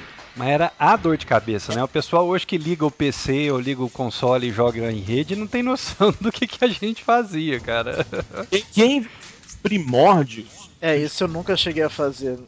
Quem viveu os primórdios como a gente não sabe como foi sofrido botar uma porcaria de um joguinho pra botar no PC. Não, e pra colocar uma rede pra funcionar, né? Porque colocar a rede para funcionar não era brinquedo, não, cara. Não. Quantas vezes a gente colocava a rede toda, tava tudo bonitinho, os cabos não estavam enroscados, os terminadores estavam em posição. Vamos lá, inicia o jogo. Você me encontra na rede? Não. Não. A rede tá operando? Tá. Por que não. encontra na... Vai lá naquele checa para ver se a conexão tá ok, checa para ver se o driver tá direito, checa para ver se não tem problema no cabo, checa para ver se o terminador tá ok. E a gente perdia horas horas e mais horas só para conseguir botar a rede funcionando. Em compensação, quando tudo estava perfeito, uh. sem todo mundo se reuniu, era só diversão. E era tu... mágica, né, cara? Era mágica, era mágica. E Doom foi o jogo que mais consumiu a rede da galera, sem dúvida nenhuma. É, para mim, além de Doom, o jogo que mais consumiu a rede foi Quake. É, mas foi mais um tempinho, pois Quake. É, veio... porque foi 94 ou 96, sei lá, 96, né? 96. Acho que 96 lançou Quake. E aí, aí acabou, cara. A gente só jogava Quake. Mas era, assim, eu trabalhava numa agência de propaganda e essa agência de propaganda, ela era house de uma empresa de informática, entendeu? Então, uma house é uma agência que é daquela empresa, mas também presta serviço para outras, né? Então, nós éramos house da empresa de informática, tínhamos outros clientes, mas era sagrado. Sexta-feira, 6 horas da tarde, acabou a agência, liga a rede, coloca Quake e a jogatina come até domingo, 8 horas da noite. Nossa! Né? Sem parar, aí era aquela jogatina é, top mesmo, muito boa, e o pessoal né? O que é interessante, cara, foi é, é ver o nível de, de, vício que a galera ia ficando, né? Em é. relação a decorar mapa, aí depois que decorava mapa, começava a montar tática. É, foi muito, muito legal, né? Eu acho que foi assim. A primeira vez que é, a gente pôde experimentar uma experiência de guerra sem o lado ruim da guerra, né? Só o lado divertido da guerra. E, realmente foi muito, muito, muito legal. Ah, sobre rede é, é, ponto a ponto, né? Como eram as, as redes da época lá, é, eu me lembro eu me lembro muito bem, cara, que um problema sério que dava da, da rede não funcionar era a diferença de potencial, é, porque hum. como você tinha a tensão é, distinta em cada uma das tomadas que você estava ligando às máquinas, ou a, a tensão entregue pelos estabilizadores, a diferença de potencial trafegava a, a, no cabo da rede, por isso que dava tanto problema assim, né? É, e, e a gente não tinha muita noção desse negócio. Eu fui aprender isso bem mais tarde, hum. uh, quando eu fui trabalhar uh, numa loja uh, de um amigo, quando eu aprendi a montar PC. Uhum. Então eu trabalhei lá um tempo e nessa época um engenheiro explicou pra gente por que que dava problema na, na, nas redes uh, coaxiais, mas aí já estava migrando para a rede com cabo RJ45 e, e tudo mais, né? Então uhum. já não usava muito coaxial, já tinha já, já usava hub para fazer a, a divisão. Mas era um período muito difícil, né? Muito difícil fazer as coisas, as coisas acontecerem. E me lembro também que depois de, de e, antes de Quake, inclusive, né? Eu me lembro demais de um, de um, jogo que ainda não era multiplayer. Eu não joguei ele multiplayer, não me lembro de jogar ele multiplayer, mas que era de fantástico, que era Duke Nukem, né? Sim, sim, sim, exatamente. Duke Nukem, muito bem lembrado. É, ele tinha uma temática adulta, né? É, primeiro por adulta e era ficção, ficção científica, né? Exato. Era, era aquele maluco Ganguetsa, dando, dando tiro enquanto era coisa esquisita que aparecia pela frente dele. Então, real, é. realmente, esse também foi um jogo que, que agradou muita galera. Pô, é. um, um badass, loiro, de, de óculos, super macho, um baita. É, baita Canastrão, né? I have balls steel. Era muito bom, cara. Muito bom. E as armas muito legais também, né? Sim, as sim. armas eram muito legais, né? Então, então você começava o jogo ali, eu me lembro que você passava por dentro, você começava o jogo, escalava um prédio, tinha um lançador de foguete, uma coisa assim. Eu me lembro que tinha uns, uns macetes para achar as armas. E era muito legal, cara. Muito, muito divertido. Me diverti muito com com Duke Nukem. E aí, né, vem um jogo que para mim foi um grande marco, que foi o jogo que trouxe o roteiro para dentro do roteiro mesmo, né, para dentro do, do, do, FPS que é Half-Life, né? Exatamente, exatamente. Uma experiência totalmente imersiva que você cria um universo uh, uh, incrível, né, dentro dentro do jogo com com diálogos muito profundos e, e história profunda, reviravoltas. A puta merda. Half-Life foi demais. Eu me lembro que eu comprei a minha primeira placa 3D, que foi uma. Acho que era uma Riva, não era? Riva 100 e qualquer coisa, 128. Uma TNT, eu não me lembro. Uma daquelas.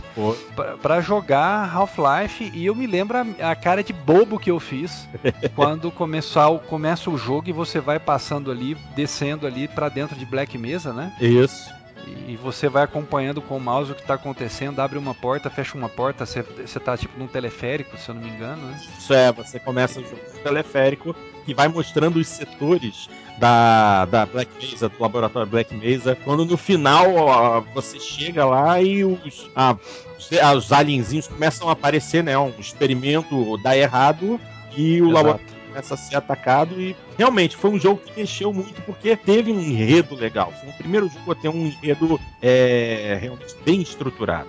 Exatamente. E aí, por conta da liberdade que a Valve. A Valve sempre muito inteligente, né? Ela sempre tá meio à frente do tempo, né? Uhum. Eles são muito inteligentes. Eles abriram a possibilidade de mods, né? De fazer modificações nos jogos. Exato. E aí, alguém teve a ideia de fazer um jogo de tiro com terroristas contra. contra mocinhos, digamos assim, né? É. E veio Counter-Strike, que simplesmente foi o jogo que criou a era das lan houses, né? Exatamente. Aqui no Brasil foi o jogo que criou o, o a grande onda de abertura de lan houses pelo país inteiro. É inclusive é interessante a gente lembrar, né? Counter Strike não surgiu como um jogo autocontido. Ele era uma mod, mod. um mod de Half-Life, mas graças ao sucesso estrondoso que fez, acabou virando um, um título standalone. Exatamente. E olha, esse eu joguei pra caramba, viu? Nossa. Nossa. Eu cheguei, eu cheguei num nível de vício nesse jogo, cara, que, putz, eu vou te falar. É, fiquei muito, muito, jogava muito tempo e treinava mapa e decorava tudo, sabia todas as estratégias e, e, e entendia o balanceamento de cada arma. Foi muito legal, me diverti muito com Counter Strike, principalmente quando eu pude jogar Counter Strike online, cara. Eu digo na internet, né? Não na lan house, mas na internet. E aí foi quando eu descobri também uma figura nojenta que até hoje existe, que é o filho da, né, do cheater, né? Uh, uh, foi jogando Counter Strike que eu uh, fui encontrar cheaters pelas, pela primeira vez, né? A gente que se enxergava através das paredes, essas coisas, né? Meu, meu problema não era o cheater, meu problema era o camper. Ah, o camper, o camper nunca tive problema com camper, cara, ah, porque não tinha, não tinha muito, porque a gente aprendia rápido, né, onde dá, onde tinha posição para camperar nos é. mapas. E eu me lembro quantas vezes eu cheguei atrás do camper, né? Você chegava atrás do cara e se agachava, levantava, agachava, levantava, né, simulando uma, uma alguma coisa mais ou menos sexual e depois faca nele, né? Eu fiz isso demais da conta, pelo amor de Deus. É, mas foi, eu posso, eu posso dizer para vocês que foi Counter Strike que me deu nojo dos jogos de tiro campers. Por conta de camperagem. Por camperagem, cheaters. É, e assim, foi o jogo que me introduziu ao, ao mundo nojento do multiplayer. Ou seja, aquele mundo é. em que pessoa deixa de ser racional, ter uma mente fria e calculista e se transforma num louco que só sabe falar palavrão, entendeu? É, e quer ganhar a qualquer preço, né? Não, não... Eu, eu, não... Comecei, eu comecei, eu joguei a primeira onda de jogo play Wolfenstein 3D, Quake, tudo isso me agradava. Mas aí surgiu Counter-Strike com sua temática mais realista de jogo, e foi aí que eu comecei a me lançar dos, dos jogos de tiro em primeira pessoa. Até hoje eu curto jogos de tiro, contanto que seja ou é, terceira pessoa, é, mais ou menos no estilo de Gears of War, ou então se for um jogo de primeira pessoa com uma temática futurista ou de ficção científica. Porque jogos é, realistas, como os títulos que vieram a a seguir, como Medal of Honor, Call of Duty, Brothers in Arms, esses jogos realmente me afastaram gênero. Esses jogos me moveram para longe do gênero. Foi só com o Xbox 360 que eu retornei a jogar um pouco, mas, como eu disse, títulos com temática é, de ficção científica. Aliás, no PC, o jogo que eu, de tiro que eu mais joguei, na verdade, foi Quake 3 Arena. Eu também tá... joguei muito Quake 3 Arena. Demais, demais. Porque. Não, inclusive, o motor gráfico do Quake 3 Arena foi utilizado para fazer o primeiro Call of Duty. Sim, sim, né? Sim. Era o mesmo motor modificado. Você vê tanto que, que aquele motor criado pelo, pelo, pelos caras ali é, da ID era genial, né, cara?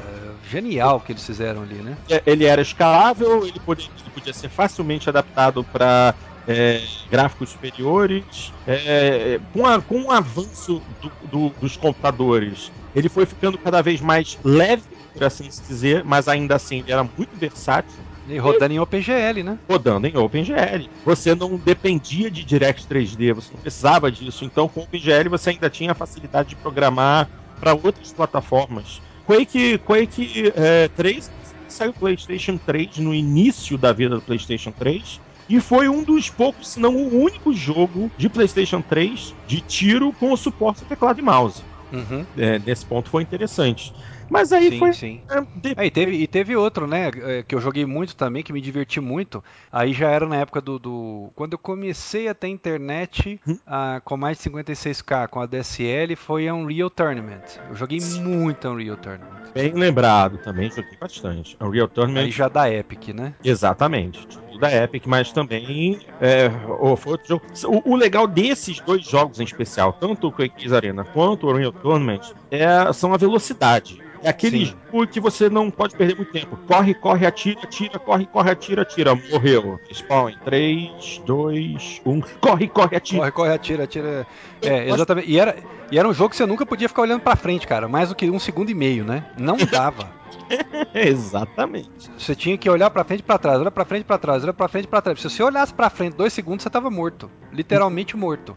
A não ser que você entrasse num local que você sabia que não tinha, era impossível alguém tá ali escondido em algum local ou, ou, ou tá correndo atrás de você para te atirar, porque era muito insano, a velocidade muito, muito alta, né? É, verdade. Se você já tivesse com uma boa placa de vídeo na época, uma Vulcan 3, alguma coisa assim, o jogo simplesmente voava. Assim, é, mais de 60 quadros por segundo segundo. Eu cheguei a ver isso. Jogo rodando é. Máximo em a mais de 60 quadros por segundo, mas a gente tem que lembrar também que nessa época se, o, o jogo rodava 800 por 600, no máximo vídeo 24 por 768, tela quadrada, mas era um jogo, mas era um jogo que tinha um desempenho muito, muito, muito bom. Muito, muito bom. E aí dando um saltinho, né, depois de falar dessa parte mais uh, do começo aí do FPS, Aí eu me recordo de um outro jogo, um FPS, só que agora um FPS com muito mais jogadores, né? Eu cheguei a jogar com 64 jogadores, que foi um jogo que eu perdi várias e várias noites de sono uh, uh, jogando ele, que era o, o Battlefield 1942 baita jogo também, um FPS fantástico. Chegou a jogar esse, Xandão? Não, 42 não. Cheguei a jogar não. Pois é, chegou a jogar? Alguém jogou 42 no PC? Bom, então eu falo sozinho. Vamos lá. uh, não, é, não, não, é, esse que teve um remake pra Live Arcade? Teve, teve. É, teve eu, joguei, eu, joguei, é, eu, joguei, eu joguei essa versão.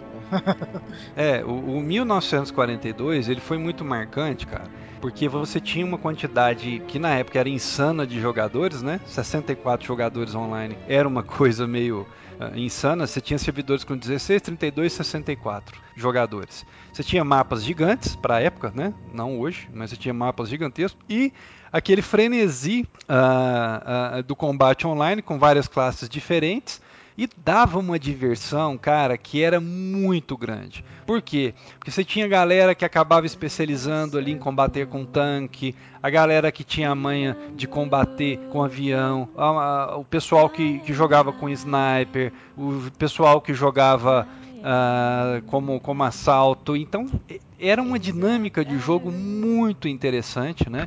E foi a primeira vez na minha vida também, em jogo FPS, que eu descobri uh, que tem gente vingativa nesse planeta que é assim, uma coisa do outro, plan é, do outro universo, né? É, é, você matava o cara, ele te perseguia naquele mapa gigante a noite inteira. a noite inteira. Você, você tava, por exemplo, eu joguei muito de sniper nesse jogo, então eu, eu não queria fazer muitas mortes. Eu queria fazer a morte, entendeu? Ah, mas Era pegar sniper, o cara me, lá... sniper merece ser perseguido. Pois é, aí eu pegava o cara lá do outro lado do mapa, você só via a sombra, né? Só o vulto, pum! pegava o. Rapaz, o cara te perseguia a noite toda. A noite toda. Então, como eu sabia que o pessoal perseguia, o que, que eu fazia? Eu matava o cara, tava no lugar. Aí eu me afastava, ficava do outro lado do mapa esperando ele aparecer lá onde eu tava, entendeu? E fatalmente o cara aparecia lá, cara. E eu pegava o cara 3, 4, 5 vezes, matava de novo. Aí eu pegava o cara 4, 5 vezes, cara, e tinha cara que parava de jogar e ficava xingando no chat, cara. Meia hora xingando no chat, sabe? Então, eu me diverti com esses caras vingativos, assim, eu nunca me preocupei. O cara me matava e fazer outra coisa, mas tem, tem uns caras que. o que, que o cara mais poderia fazer além de ficar xingando no, no chat? É, é, é uma coisa engraçada, né? Aí que é divertido. É. Igual um amigo meu, eu tava conversando com ele essa semana, ele falou assim: que antivírus que você usa? Eu falei, ah, eu uso o E7. Ele falou, não, eu uso o antivírus tal, que ele me mostra em que local do mundo está o atacante. Eu falei, ah, é? E aí, você faz o que depois? Xinga muito, xinga muito no Twitter. Você manda um telegrama pra ele, fala, ô oh, filho da mãe, você tá mandando, tentando entrar no meu computador aqui. É umas coisas engraçadas, né, cara? Mas isso, isso é. realmente foi uma coisa que que eu percebi que existia. E depois de jogar muito Battlefield 1942, aí veio um jogo uh, uh, uh, que para mim foi muito legal de, de, jogar também, que foi o Medal of Honor. Um, adorei jogar Medal, joguei muito. eu joguei bastante. Muito, cara, muito. Joguei multiplayer, joguei o single player também. É, top. É, mas depois do Medal, né, de uma dissidência inclusive da Medal, surgiu uma empresa chamada Infinity Awards que criou o FPS que me deu mais diversão, uh, uh, que foi o Call of Duty. Uh, joguei muito Call of Duty. A gente fazia lan houses gigantescas. Já montei lan houses de lamparties, desculpa, uhum. lamparties de 60 pessoas, 30 para cada lado jogando com Switch na época, porque Hub não aguentava, né? Uhum. Esse tanto de gente. É, treinando, disputando campeonato, valendo medalha, valendo troféu. Uh, eu joguei muito tempo comandando equipe. É, cara, putz, que experiência fantástica. A experiência essa que eu vim a utilizar depois no, na vida empresarial, pra você ter uma noção, né? Aquela experiência que eu tive comandando time, jogando ali, eu acabei utilizando também é, na vida empresarial, cara. Então foi, foi algo fantástico uh, ter passado por, por essa experiência ali na época. Mas eu vou falar, parar de falar um pouquinho. Call of Duty, vocês jogaram também, né? Então, por favor, né? É, é, é, deixa eu só chamar a atenção a uma coisa interessante. Você começou a falar a respeito de Battlefield, Medal of Honor, é, é, Call of Duty. Um outro jogo também fez sucesso nessa época foi o Brothers in Arms também. É... Sim, foi. Joguei pouco. Joguei pouco. Mas o Brothers Arms é bem mais recente do que, do que esses aí. É, mas foi perto. Foi mais ou menos perto. Eu lembro ali que a primeira versão dele é, foi ali pertinho do, do, do, do, United Offensive, talvez, eu acho. Do código é. United, United Offensive ali, eu acho. Sei lá, é mais ou menos. Bom, o, esse é um tiro. O Brothers in Arms é de 2005. O jogo mais antigo dessa sequência que foi comentada até agora é o Medal of Honor, que foi criado em 2001, é, justamente na época em que o ataque a Pearl Harbor, durante a Segunda Guerra Mundial, estava completando 60 anos. Então, justamente nessa época, por causa da comoção internacional a respeito do aniversário de 60 anos do ataque, começaram a fazer esses jogos de tiro em primeira pessoa, todos temáticos de Segunda Guerra Mundial. Não tem como escapar. Medal of Honor, Battlefield, Call of Duty, Brothers in Arms, todos esses jogos tinham uma temática histórica pautada em Segunda Guerra Mundial. São os considerados é, shooters históricos. Depois de Brothers in Arms, é Uma que. Uma coisa gente... muito interessante para se dizer, ah. é, até a respeito, é que eles foram, pelo menos a, a, grande parte desses jogos, fiéis com as batalhas, né? Sim. Eles procuravam re, retratar as batalhas um, da mesma forma e no mesmo relevo, né? No relevo lá que, que foi na realidade. Sim, sim. É verdade, é verdade. Depois disso, pros idos de 2006, é que começaram a surgir os shooters com uma temática mais moderna. Começaram a se afastar da, dos jogos de dos jogos de tiro históricos, que já, já, já estavam, inclusive, começando a cansar um pouco, já eram quatro, pouco mais de quatro anos é, exclusivamente de jogos de tiro com essa temática, e começaram a surgir coisas um pouco mais modernas, por assim se dizer. É, Aí, eu vou te chamar de herege, porque você ultrapassou 2005 e não falou de Halo. É. mas aí, não, peraí, tudo bem, concordo com você. Mas aí. Herege, herege. Ah, não, eu vou voltar um pouco mais. Porque até aqui a gente falou mais especificamente de jogos que jogamos nos PCs. Mas a gente começou a botar de lado os shooters de console. E isso é uma coisa interessante de discutir também, porque todo mundo sabe que shooter de console foi algo considerado complicado por muita gente. Justamente por causa daqueles foi. É muito fácil você jogar com teclado e mouse um jogo de tiro. É, mas aí que tá, né, cara? O cara que jogava no PC e foi jogar jogo de tiro no console tinha grande dificuldade. Mas Sim. o cara que começou a jogar no console e foi jogar já jogo de tiro, ele não sentia tanta dificuldade assim. Verdade, verdade. O primeiro, é? é, o primeiro jogo a popularizar o de primeira pessoa em consoles é bem lá atrás, 97, minha gente. Ou vocês esqueceram de GoldenEye 007 no Nintendo 64? Sim, com certeza, sem é. dúvida alguma. Senhor jogo, um multiplayer super interessante, inclusive, porque você podia jogar quatro pessoas ao mesmo tempo em tela dividida. Numa TV de 14 polegadas. É, é, era isso que eu ia falar. Olha que imagina um console que só consegue gerar 320 por 240 de resolução, que era o caso do Nintendo 64, e você dividir ainda essa tela para quatro pessoas. Olha que definição. Pois é, hein, cara, como é que dava para jogar aquilo, hein, velho? É. que loucura, sabe né, que cara? O, esse o GoldenEye 007, sabe que eu só fiquei sabendo que existia esse multiplayer há pouco tempo com vocês comentando, porque eu me lembro dele só da campanha. Porque eu, na época eu alugava muito o jogo e esse eu só aluguei, eu não tive o jogo. Uhum. Então eu me lembro de jogar com quatro pessoas, com tela dividida na mesma TV, foi o Mario Kart do 64. Sim, sim, sim. Ele, sim. O, o GoldenEye, não cheguei a jogar dessa forma. Outra, tá. Turok era, era FPS, cara. Eu... Era? Turok era. Era, né? Sim, sim, sim. Eu me lembro também de jogar Turok, eu achava muito legal. Caçador de dinossauros. Dinossauros, muito legal, muito legal. E também para console, é, já que a gente vai falar de Halo aí, é, aí no, no Xbox caixão, ah, aparece também um dos FPS mais divertidos, pelo menos na minha opinião, que é Black, né? Sim, sim, sim, sim, sim. Black que foi um título tanto pro, pro Xbox Caixão quanto pro PlayStation 2. E foi o jogo que me fez voltar um pouquinho dos jogos de tiro em primeira pessoa. Mas antes de comentar a respeito de Black, que eu, eu acho a obra-prima, é, eu, eu, vou ter que fazer a meia-culpa realmente. Xandão, a gente não pode deixar de falar de Halo, o primeiro título da série que foi lançado em 2001 é, e foi o principal título de lançamento do Xbox, né? Do Xbox Caixão. Saiu Caixão, junto com ele saiu o Halo. Nessa época ainda não havia multiplayer. A, a Xbox Live ainda estava é, sendo implementada, estava engatinhando. E o Halo só tinha o modo história mesmo, o modo campanha que era absolutamente sensacional. Aí, só três anos depois é, que surgiu o Halo 2, foi o jogo mais vendido do Xbox Caixão. E foi o jogo que popularizou a Xbox Live como conhecemos hoje. Não, Halo é um, é um divisor de águas mesmo, né? Porque o, a diferença de Halo para os outros, eu acho que é, é épico, não é? é? Halo é épico, as dimensões são épicas, né? Diferente do, dos, dos demais jogos. Então realmente foi algo. Eu, eu, foi muito marcante quando eu vi pela primeira vez Halo.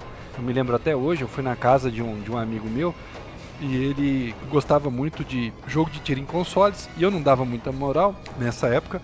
Mas quando eu vi Halo e ele usava, eu usava o Kai para ah. jogar, não sei se é o Halo 2 já, né? Não me lembro. Era o 2. É, mas eu fiquei impressionado com aquilo, cara. Falei, nossa, que jogaço, que, que demais. Eu comprei o meu Xbox Caixão. Eu tô tentando lembrar qual jogo me fez comprar o Xbox Caixão, cara. Não foi o primeiro PGR, não? Não foi. O PGR que me fez comprar uh, foi o 360, quando eu vi o PGR 3. Hum. Ah, foi Splinter Cell, eu acho, que me fez. Eu tinha comprado no PC. É, eu jogava no PC o Splinter Cell, mas eu achei muito legal no caixão. É, eu acho que foi por isso que eu comprei. Mas não me lembro tão bem assim, a memória me falha aqui. É, mas eu lembro que uma das primeiras coisas que eu peguei foi Halo. E fui jogar e fiquei maravilhado com aquilo. Fantástico, bem lembrado. E o Xandão lembrou bem. Como, não tem como esquecer Halo, né? Vai falar de FPS. Halo se ah, não tem. Não, não tem como esquecer, cara. Definitivamente demais. Jogaço. Marcou, marcou época realmente o Halo, né? E esperamos que as próximas encarnações dele continuem tão fantásticas assim também para ver, ver se a nova geração começa, né, no Xbox. É, tá difícil, né? Até, agora, até hoje não. É, tá, tá ruim, né? Tá faltando alguma coisa. Vamos ver aí se na E3 é, a gente tem alguma jogo. novidade aí. É. É verdade. E aí, mais pra frente, tem as coisas mais novas, né? Tanta Nossa, coisa fantástica aí, né, cara? Fala, porque assim, se a gente for listar aqui, por exemplo, a gente ia comentar, vou falar rapidinho. Black, um dos melhores jogos de tiro que eu já vi em toda a minha vida. Não, eu versão Black pura. Eu Black era foda. Black era foda. Era gráficos de ponta, né? Não, e destruição de cenário, né? Cenário é. destrutivo. o jogo rodava. É, e o jogo era difícil pra cacete. Era, velho. Era você não, você não dava pra salvar, tinha uns checkpoints, você se ferrava, Sim. voltava. Era um jogo desafiador, difícil pra caramba. Né? É uma pena que o Black nasceu e morreu nele mesmo, né? É, é. Não conseguiu fazer pena, mais nada. Cara. Gente, é. O, produtor fez recentemente. É. O jogo. É. Esqueci o nome dele, tão irrelevante que ele foi. Foi absolutamente irrelevante. Até falou, a gente falou sobre isso no Papo da Coruja uma vez, né? Sim. Que ele tinha falado que ia revolucionar, a gente falou, ô, oh, não, e não foi é, nada. Que nem ele tinha nada. feito, né? É. E, é. É aquele. Realmente. Qual é mesmo o nome daquele jogo que tinha. que todo mundo comprou o jogo porque tinha com a demo do. De, se não me engano, era do Halo 3. Tentando me lembrar qual é o nome. Não, uh, o jogo que dava acesso ao beta do Halo 3 foi o Crackdown. É o não. Crackdown. Tá, então. Você, não... deve, você deve estar tá falando do é, Bulletstorm? Isso, é isso aí. É isso aí. O Bulletstorm, ele começou sob a tutela de Stuart West. É, o, o Bulletstorm ele dava acesso ao beta do Gears of War 3. Gears of War 3. Exatamente. É. Ah, tá. Aí, aí, aí, ah, mas o Bulletstorm é um jogo bem divertido. Eu gostava. Não, mas ele não começou na, na batuta desse sujeito, não, cara. E o Bulletstorm era da Epic. Esse cara nunca teve nenhum relacionamento com a Epic. Peraí, peraí. Então, então agora eu realmente estou na dúvida. Qual foi o título sei que ele esteve é, envolvido no, em algum título recente, mas aí ele brigou com os desenvolvedores e saiu fora. Entendeu? Pois é, eu me lembro de a gente falar isso no Papo da Coruja, mas não me lembro qual mais. Realmente me falha a memória. Tentando lembrar o nome do, desse jogo irrelevante. Já sei qual é o nome. Body Count. Exatamente, isso, body count. Isso, exato. body count, exatamente. Exatamente. Então, mas aí. ele- Gente, vocês lembraram do nome e agora pode esquecer. que foda. é, é por aí mesmo, é por aí mesmo. Ah, e outras coisas também, né, cara? Ó, ah, que eu me lembro aqui, coisas legais ah, de FPS. Far Cry, o primeiro Far Cry foi um jogo legal. O primeiro Far Cry foi espetacular. Na verdade, não é, não Muito foi, é bom. espetacular, né? Ele foi Não, é, lançado até. a- exatamente, foi relançado ele numa versão em HD, ah, no, pro 360 e pro PS3. É, foi o Mesmo jogo que colocou um a, a jogo Crytek no antigo, mapa, né? Ele é excelente. Excelente, não, mas não, o. Far Cry é da Ubisoft. Não, mas quem fez foi a, a Crytek, se eu não me engano. Crytek fez Ah, Foi. é, que desenvolveu. Só, só faz a distribuição. Exato, foi a Crytek, cara. Hum. Tanto é que aqueles gráficos ali, que eles tiraram leite de pedra, né? Na época era leite de pedra, a gente nunca tinha visto um jogo tão colorido, né? Com, com água daquela, daquele jeito, água maravilhosa e tal. É, putz, foi demais, cara. Um, um baita, um baita jogão ali pra época, né? Depois a gente teve também outras coisas fantásticas, mais pra frente um pouco também. BioShock, que também foi um baita FPS, né? Eu me lembro, foi a primeira vez na vida que eu não vi a diferença entre um CG e, e o começo do jogo, quando o avião cai ali no comecinho do jogo e mostra uma cena assim de fogo no oceano ali do combustível do avião queimando, eu falei, que hora que a CG vai acabar? E tava esperando, né? Ué, mas essa CG não acaba não? Aí eu mexi o controle, virou a câmera e não era CG. Eu falei, ah, eu não acredito. Fantástico, cara. E a Muito- história, e a história show. do Bioshock, tô, tô pra ver a história tão. tão- É, Tão legal. Muito, muito legal, né? Muito legal. Aí, é, é, nos consoles, nessa época, porque também saiu pra PC, né? Bioshock saiu pra PC. O que que, que, que teve de novidade no- nos consoles nessa época aí, hein? Um pouco pra frente. Call of Duty 4. É, não, mas aí é o- já é, são as reencarnações, né?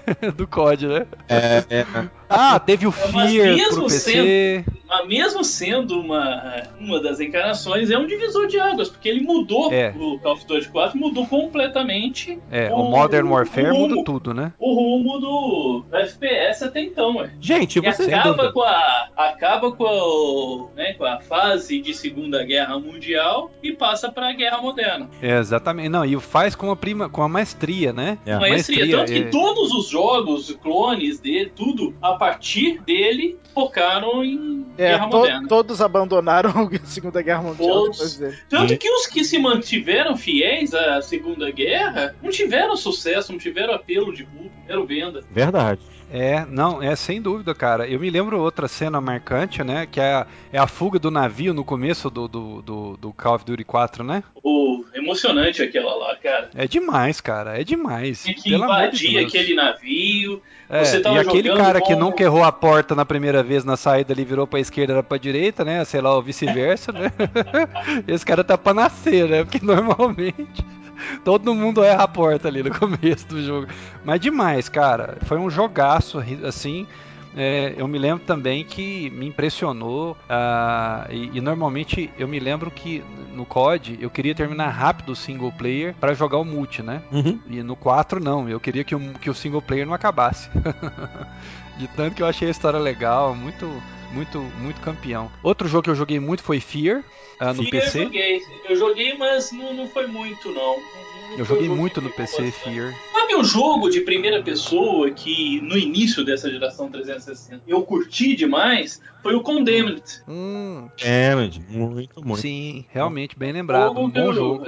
Era uma pegada diferente de FPS, né? Onde você não, não tinha um arsenal à sua disposição. Você mais lutava com, com armas brancas, com porrete, faca, do que com, Com tiro, com né? revólver. né? Agora, eu tô achando engraçado que nenhum de vocês comentou a respeito dos títulos de um famoso novelista. Ou Tom seja, Ah, Tom Clancy? aham, Então vamos lá, Rainbow Six. Six Ghost Recon. Rainbow Six. Né? E Ghost Recon. É, Rainbow Six foi o primeiro jogo que eu fiquei. Eu sonhava à noite com os mapas. Literalmente. eu sonhava.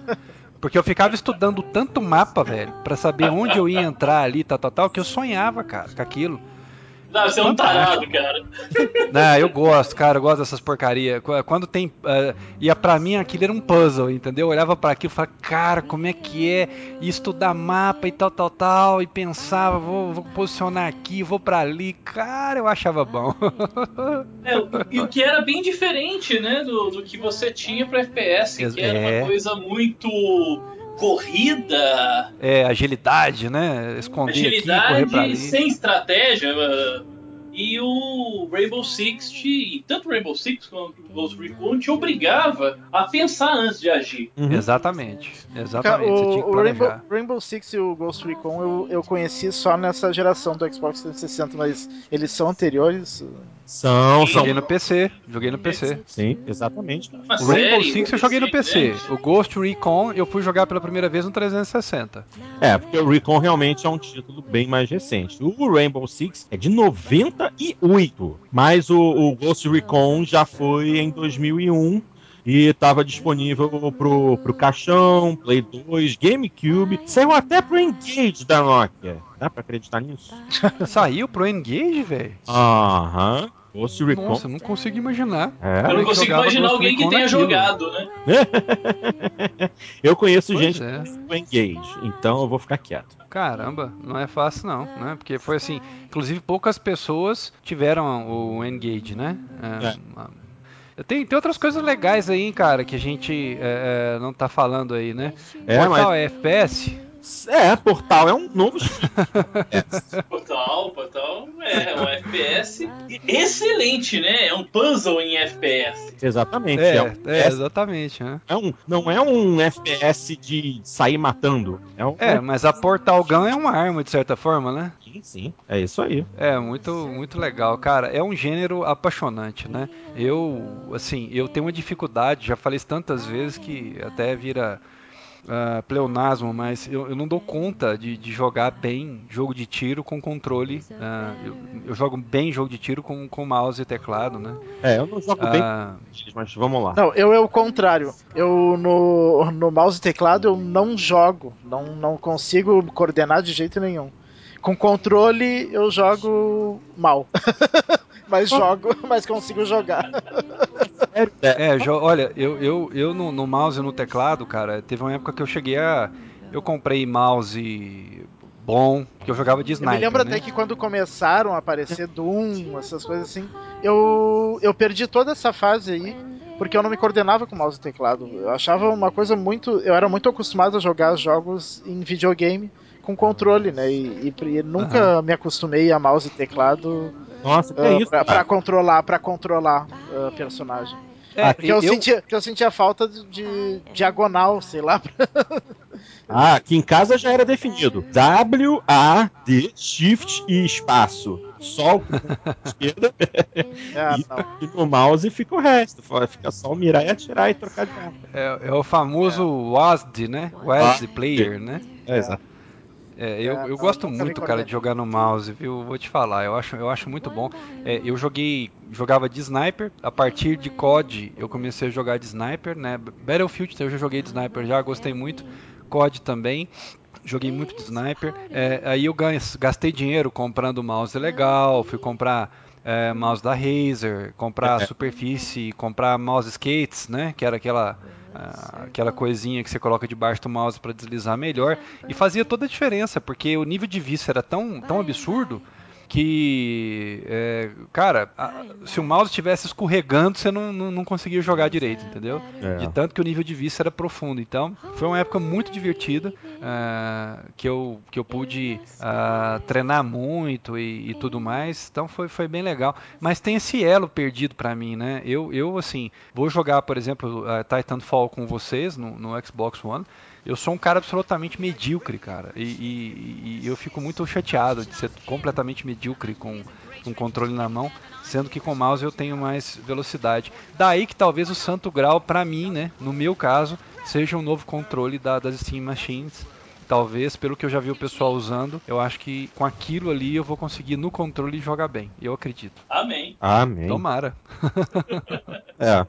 Então, Mas vamos para as coisas mais novas, né? Vamos falar um pouquinho da- das coisas mais novas que estão bombando agora, né? bom, a única coisa que eu posso falar recente que tá bombando é Titanfall, porque afinal de contas eu consegui uma cópia pra mim. E graças a Deus é um bom jogo, embora não tenha um modo campanha decente, né? Aliás, ele não tem um modo campanha, um arremedo de modo campanha, mas pelo menos o jogo si, nossa, divertido. Nem arremedo de modo campanha, tem uma enganação de modo campanha. Ah, igual o Burga falou, né? Apanha não, Bird, né? É. Não tem história, velho. História ali é. uh, Né? Zero. Não, não tem nenhuma, né? É, mas o jogo em si va- valeu a pena. Ai, se eu pudesse botar um teclado e mouse no Xbox One. Ai, como seria bom. Ai. Pois é, eu também tenho o mesmo sentimento. Ah, o Xandão, por exemplo, é um cara que joga muito o Battlefield 4, né? Sim, e só no E aí? controle. Eu não, não curto o. Não consigo jogar de teclado e mouse. Aliás, meu computador tem lo- lotado de jogo nele Uhum. e eu só uso pra trabalhar. Não, Como assim? Não, é, eu não, Eu não gosto de jogar entendi. no computador, cara. Não gosto de jogar Mas no é- teclado, mouse. Aí você tem jogo lá pra quê? Se você não joga, tipo. Meu, meu Ai, computador. cara, Você vai comprando no Steam, tipo comichão. exatamente, exatamente. Ah, O jogo sai a 6 reais, né? Ai, que foda, velho. Puta. É, Ai, Ai, ai, é ai. que nem liquidação de absorvente feminino, né, cara? Vou lá e compro. O que, que eu vou fazer com aquilo? Não sei. E também não aceito sugestão. Ah, Xandão, eu vou te falar uma coisa. No futuro aí, se você tiver algum problema de hemorroida, pode ser que você pode ter utilidade pra ele. Informação. Não. Ai, ai. Mas aqui, ó, tem outro jogo que tá, tá rolando muito agora. Ah, é aquele jogo de tanques, né? Como é que é o nome mesmo, cara? Que o pessoal joga World of hoje. Tanks. World of- Isso, World of Tanks aí. Tem uma galera aí que joga aquilo todo dia, hein, meu? É uma meia dúzia. Apaixonada. Não, né? Não, é muita gente, cara. É muita gente, mas é porque é do universo do PC, né? Então, assim, Ah. vocês não são muito ligados no universo do PC. Eu ainda tenho os meus amigos ali do que jogam no PC e eu vejo o pessoal comentando muito. Pô, vamos jogar e tal, saiu tanque novo, não sei o que, e tá, tá, tá. E diz que é um jogo muito difícil, mas muito recompensador depois que você aprende ele, sabe? Olha, é é interessante comentar que o World of Tanks está disponível é, gratuitamente para Xbox 360. Ele é um free to play, né? É um free to play no Xbox 360. Então, seria interessante se houvesse uma- um cross-platform, né? Que nem aconteceu Ah. maldito, malfadado Shadowrun. É, pois é. O, o problema de, de cross-platform é que você tem. O pessoal de mouse e teclado sempre tem vantagem, cara. Ah, verdade. Ah, é, vai ter Não muita adianta. vantagem, não tem como competir cross-platform pra Não, jogar Você tá FPS. ferrado. Um cara com Tem mouse e chance. com teclado na mão, ele te. Ele tem um segundo de vantagem pra você. Literalmente. Verdade, verdade. Se bem que hoje, vendo os viciados jogando Titanfall no ano, os gringos em especial, eu fico absolutamente impressionado como é que eles conseguem se movimentar tão rápido. É por causa do lag. É, só. É, normalmente. Normalmente é isso, cara. Porque escu- no mouse. É no por, mouse não tem aliás, comparação. eh, né? corrigindo, é por causa do lag causado pela net. É por- é exatamente isso que eu ia comentar. O, Você acha que o cara tá rápido? Não, você que tá lento pra ele. você que tá- É, é. Fazer a mesma pergunta, só que lá, falando, nossa, esses brasileiros é tudo lento. É. Isso não deve comer nada lá, ó. Fica aí nessa, nessa moleza. Ah, rapaz, eu tô deixando esque... eu tô esquecendo um título aqui que eu não poderia esquecer de um FPS Fala. fantástico, Yeah. realista ao extremo, America's Army, né? Que eu joguei muito no PC. Joguei demais, tive esquadrão. Que era uma e- propaganda é, do, Do exército americano. exército americano, né? Era, era um jogo encomendado pelo exército americano. Exatamente. E dizem, dizem, né? eh, Isso rolava nos fóruns, eu não sei se é verdade, que o exército americano analisava a massa de dados que os jogadores eh, de movimentação, né? Que os jogadores eh, eh, faziam dentro do jogo. E com a base de dados dessa movimentação, o real e o humana, eles utilizavam para o treinamento de suas tropas também, para ver como o ser humano reage dentro daquele ambiente, né? As decisões que são tomadas medianamente, tal, tal, tal. Então, eu não sei se a teoria da conspiração funciona, mas era um jogo muito realista, cara. Eh, tinha um mapa que eu gostava muito que chamava ah, The Hospital, se eu não me engano. uh, que era um mapa que eu tinha domínio completo e o esquadrão que eu jogava também a gente tinha um, um domínio muito grande daquele mapa. E eu vou te falar um negócio, cara. Era, era muito real aquilo, viu? Muito real. Uh, eu me lembro que tinha um local que a gente ficava de sniper, eu ficava, eu ficava nessa posição de sniper, você tinha que ficar naquele local, porque se os caras viessem por um lado, você dava as primeiras duas. os dois kills ali, né? o seu time era avisado que teve dois kills naquele lugar, você saía daquela posição e aí você flanqueava os caras, né? Naquele local. Cara, se os caras aparecessem e você errasse os dois tiros, o time inteiro tava morto. Nossa. Se eles escapassem, o time inteiro tava morto. Então era muito real, muito legal. Me diverti muito jogando aquele negócio lá. Muito bom. Eu acho que vale a pena também lembrar de um jogo que faz sucesso hoje para quem busca um jogo de tiro sério. E, obviamente, você tem que ter uma máquina séria para rodar ele. É o Arma, né? Que agora já tá na, na sua, na sua Sim. são Arma 2. Arma 3. Tá no Arma 3 já. 3 já? Não. 3. Pois é, eu já tentei jogar Arma, mas é, esse é real extremo. Eu não, eu não tenho a paciência necessária. Esse é mais um dos jogos que eu tenho no computador. Hum. Aí. e eu, Sabe eu queria quanto jogar, tempo mas... eu tenho de jogo nele? Ah. Dois minutos. Você só viu o menu principal, velho, foi embora. Exatamente. Que que é isso, cara? Caramba, que isso. Aí, é um jogo que, cara, se brincar, eu comprei esse trem, hein? Eu, eu surjo falando do mão lavado. Se brincar, eu comprei e nem instalei. Mas, pô, é, é, cara, é o seguinte, jogos realistas, assim, eles exigem, eles exigem muita dedicação, né? É. Hoje eu não tenho o tempo necessário. É, é uma pena, porque é, é, pra você ter um bom desempenho e jogar direitinho, você tem que ter muita dedicação. Hoje, infelizmente, não dá, né? Não consigo ter toda essa dedicação. Mas eu queria pegar um jogo assim que não é tão exigente para jogar com os amigos, tipo um, um Titanfall ou um, um, Battlefield ou qualquer coisa, cara, que, que pudesse jogar. Eu Bom, tô trabalhando uh, para isso agora, né? O, o Battlefield é exigente. O Titanfall. Não, o Battlefield uh, não é tão amigável assim. O Titanfall, uh, para ter uma ideia, o, o Porto já foi MVP, já ganhou a conquista de MVP. Pra acreditar? Dá pra acreditar? Eu. O que, o, que, o que é necessário para ser um MVP, gente? Me fala aí, porque eu tô por fora, não joguei nada. É o, é o melhor jogador da partida. Ah, o melhor jogador da partida, que legal. Boa, hein, Porto? Boa, hein? Dá pra acreditar? Dá pra acreditar? Ah, que isso, hein? Escondendo ouro, hein? Fa sai fora, rapaz! Quando chegou no final da partida, que é a conquista, e eu vi lá na tabela que eu tinha sido melhor, eu falei: não, esse jogo tá com defeito, eu vou mandar trocar. Legal. Quero ver se eu jogo com isso aí. Muito bom, muito bom. Mas, cara, ó, no, no cômputo geral, é, muita gente fala, ah, FPS, né, tá acabando, é o fim do FPS. Que nada, cara. A fórmula é mágica, né? Uma hora ou outra ela é reinventada surgem elementos novos e a galera continua jogando lá e se matando online, né? É a verdade é essa. Ah, pior que é verdade. E esse é um gênero que dificilmente vai, vai acabar, né? Uh, aliás, é, agora com a tecnologia do armamento avançando, é, nós vamos ver alguns bons avanços aí no, no gênero de tiro em primeira pessoa. Ah, o Ghost Recon Future Soldier é, é um exemplo disso, né? É um jogo que já utiliza como é, armas né, alguns equipamentos que possivelmente podem vir a ser utilizados pelos exércitos. Alguns, ah, obviamente, não, são avançados até demais mas tem alguns armamentos desse título que são uma prévia do que tá para vir por aí na, na guerra de verdade. Né? É, e é o que eu sempre digo, uh, né? A guerra só é divertida ali, né? Só no, no, no jogo mesmo. Né? Uh, é muito bom. Comercialmente, claro que acho que nunca vai acabar o FPS, mas o que vocês acham da, da parte artística ou alguma coisa assim? Se, se tem como sair, sa, uh, sair jogos que não sejam mais do mesmo, sa, se ainda tem para onde ir o FPS. O, Bioshock, Dart, o Bioshock né? mostrou que é, isso é possível. É.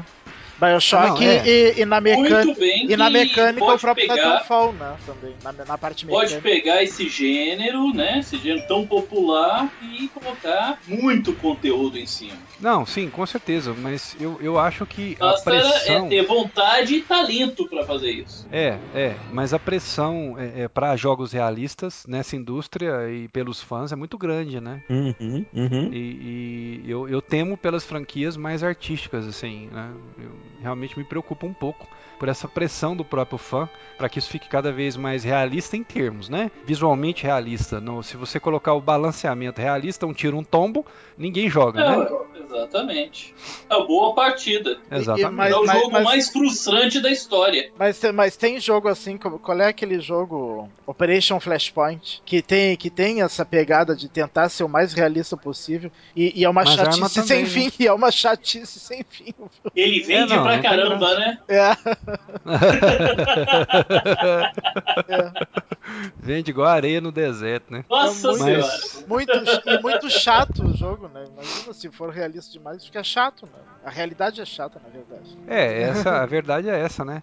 Mas o pessoal quer são gráficos cada vez mais realistas, né? Com uma mecânica que não é realista, né? O, o- o- quem joga, por exemplo, o pessoal que joga o, o Battlefield, é, é, pô, o cara quer gráficos cada vez melhores, mas ele não tá afim de uma jogabilidade realista. Ele sabe que aquilo ele não quer tem continuar graça. sendo o Wolverine, ué. Leva um Exatamente. tiro na testa, fica com 1% Exatamente. de vida, dá É. 10 segundos e já tá 100%. Tá recuperado. É, porque essa é a mecânica que funciona, né, cara? Porque essa. O, o, o negócio do, do tiro em primeira pessoa é diversão bruta, né? Pura. É. Não tem mais nada além disso. O comprometimento ali é com você se divertir com, com isso e nada mais. Ah, então, franquias mais artísticas, eu, eu tenho um certo temor que às vezes o mercado para elas vai ficando, vai ficando reduzido, principalmente pelo custo que nós temos hoje de lançamento de títulos desse tipo, né? E o último Bioshock não vendeu bem, né? Por exemplo, que é péssimo. Não, péssimo pra, pra questão de vendas, né? Porque o jogo é, foi um dos melhores. Exato. Isso é que é péssimo. É um jogo top e vendas pífias, né, cara? Olha, e uma dica vale muito a pena quem tem o Bioshock Infinite. É Jogar as expansões dele, o Barrier at the Sea, parte 1 e 2. Que ele faz um link muito legal entre o Bioshock Infinite e o primeiro Bioshock. Que legal, olha Muito só. legal. Ele, ele meio que une os dois jogos. É, pra quem jogou os dois jogos, né? Sim, é. Tem que ter É, jogado porque- os dois jogos. O cara que não jogou o Bioshock. É, não, É, tem, que é. jo- tem que jogar primeiro o Bioshock é. 1, depois o Bioshock Infinite e depois as expansões. E podem esquecer a existência do Bioshock 2, tá? Pode, pra, pra, pra esse fim pode. Se bem que é um. Não é um jogo ruim o 2, mas. Mas Mas fui- não precisa. fica muito, mas não fica precisa. muito aquém da qualidade dos outros. É, com certeza. Talvez se o Bioshock ele fosse só um e o Infinite, talvez ele não fosse esse problema. Talvez eles não tivessem esse problema. Eu acho que o 2 fez o jogador de Bioshock perder o, o encanto, talvez não. Pode, pode ter sido sim, pode ter Pode sido ser. um tiro no pé aí. É, igual esse COD agora, né, cara? Esse COD Ghosts aí, Ghost é. Que isso, cara? Putz. Agora que eles vão colocar a voz do Snoop Dogg, vai bombar. Uai, cara, é só vocês mandar pelo correio um, um cigarro de, da erva danada pra cada jogador, né? Pra ver se põe um cara em outra dimensão, né? Cara, tá, tá ridículo, cara. DLC agora pra você mudar aquela voz, né? Que fica narrando, narrando o jogo, pra do Isso, Snoop. Dogg. E não é só Ah, do Snoop cara. Dogg que tem também, não. Tem daquele lá que foi o sargento do o Metal. Jack, Hard to Kill, Sei, né? sim. Também vai ter. Esse eu acho que até que é legal, né? O cara. Mas, cara, tá igual o GPS. Daqui a pouco tem a voz do Darth Vader, do, do, do C3PO, entendeu? Eu não- Range. Você acabou de fazer uma morte bem bom. É isso aí, é por aí mesmo. Dart fica sério igual cachorro na canoa nessas horas, né, cara? Eu que ele não deu nem uma risadinha, né? Eu tava no Ah, mute. Ai, ai. Mas é Dash isso, que nem agora. caranguejo, cara. É que nem caranguejo. Fica Cara, andando de lado só quero. pra tirar o cu da reta. Mas ó, o que, eu, o que eu vejo é que no final das contas, ah, o FPS ele é um gênero que talvez o único que pode acabar com o gênero é o próprio fã, sabe? É, a, pressão por determinado tipo de, de, de evolução pode ser a pressão por chegar num, num ponto, né, que talvez não, não seja o ideal, né? Você sempre querer melhores gráficos e manter a jogabilidade, porque cara, muda uma arma num jogo FPS, muda uma arma no Call of Duty Ghosts lá, muda uma arma que seja lá no no, no, no não é FPS, mas mas também é, é semelhante. Nossa, eu tô o meu cansaço tá matando a minha memória hoje. É o do o Gears, É né? Pensa o Gears. É, deve ser. Você pensa um Gears, cara, o- muda uma arma lá, balance, dá- muda o balanceamento. Cara, os caras parece extremista religioso, cara. Não, o, É. o Gears, uh, todos os Gears uh, tiveram inúmeros updates pra tentar agradar os fãs do- na questão de balanceamento de armas. E nunca agrada. Sempre uns reclamam. Não tem como agradar os. o- Não, e o, e o pessoal de, de- de. FPS, eles são mais chiitas do que de RPG, cara, em relação a balanceamento de arma.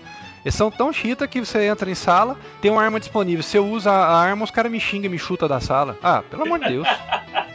Essa arma não pode. Não, tá no, jogo.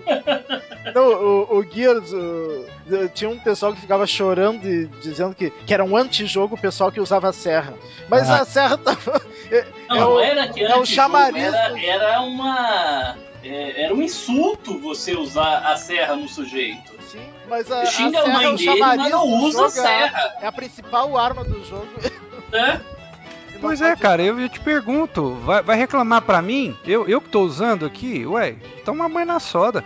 E, e é um nível de, de fanatismo que, pelo amor de Deus. Ah, uma coisa que aconteceu comigo uma vez, que foi muito, muito engraçado, foi o seguinte: eu tava jogando ah, ah, Call of Duty, eu não me lembro qual, qual versão exatamente, mas tinha uma 12 no jogo e não podia usar. E eu peguei a 12, hum, eu não tinha esse problema, o cara podia me xingar que eu não tava nem aí.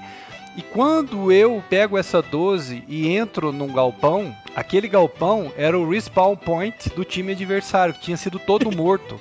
E os caras estavam nascendo na minha frente, cara.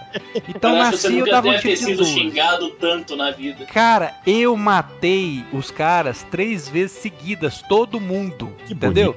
O cara matava o pão, aparecia o pão, aparecia pão, matei todo mundo. Cara, eu vou te falar, nunca fui tão xingado, mas nunca me diverti tanto, cara.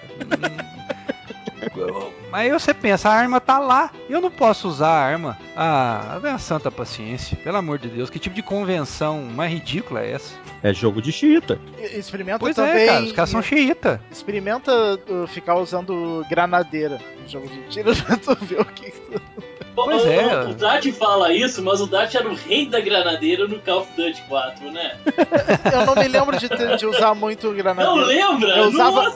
Eu, eu usava muito o Martyrdom. Esse daí o pessoal xingava muito também. O, É o Martyrdom. cocôzinho, né? É. O Dart 2 é o cocôzinho. Você morre e deixa uma granada cair. É. Aí o pessoal ma- mata a gente de 12, tá ali perto e morre com a granada que a gente deixou cair quando morreu. Então, aí é do jogo e o cara tá lá um ataque, né, de, de, de, de- de Pelanca. frescura, né? É, não, pelo amor de Deus, menos, né? Porque eu falo, o, o próprio fã, às vezes, ele joga contra aquilo que ele ama, né? Uhum. Ao querer que seja do jeito que ele imagina que é o ideal, ele pode estar matando a franquia que ele. a franquia, o estilo de jogo que ele tanto gosta. Verdade, exatamente. Gente, nos estendemos bastante, hein? Não, não esperávamos por uma discussão tão, tão acalorada, tão interessante a respeito desse assunto. Eu, particularmente, não. Mas até eu consegui me meter na história. É, foi bem legal.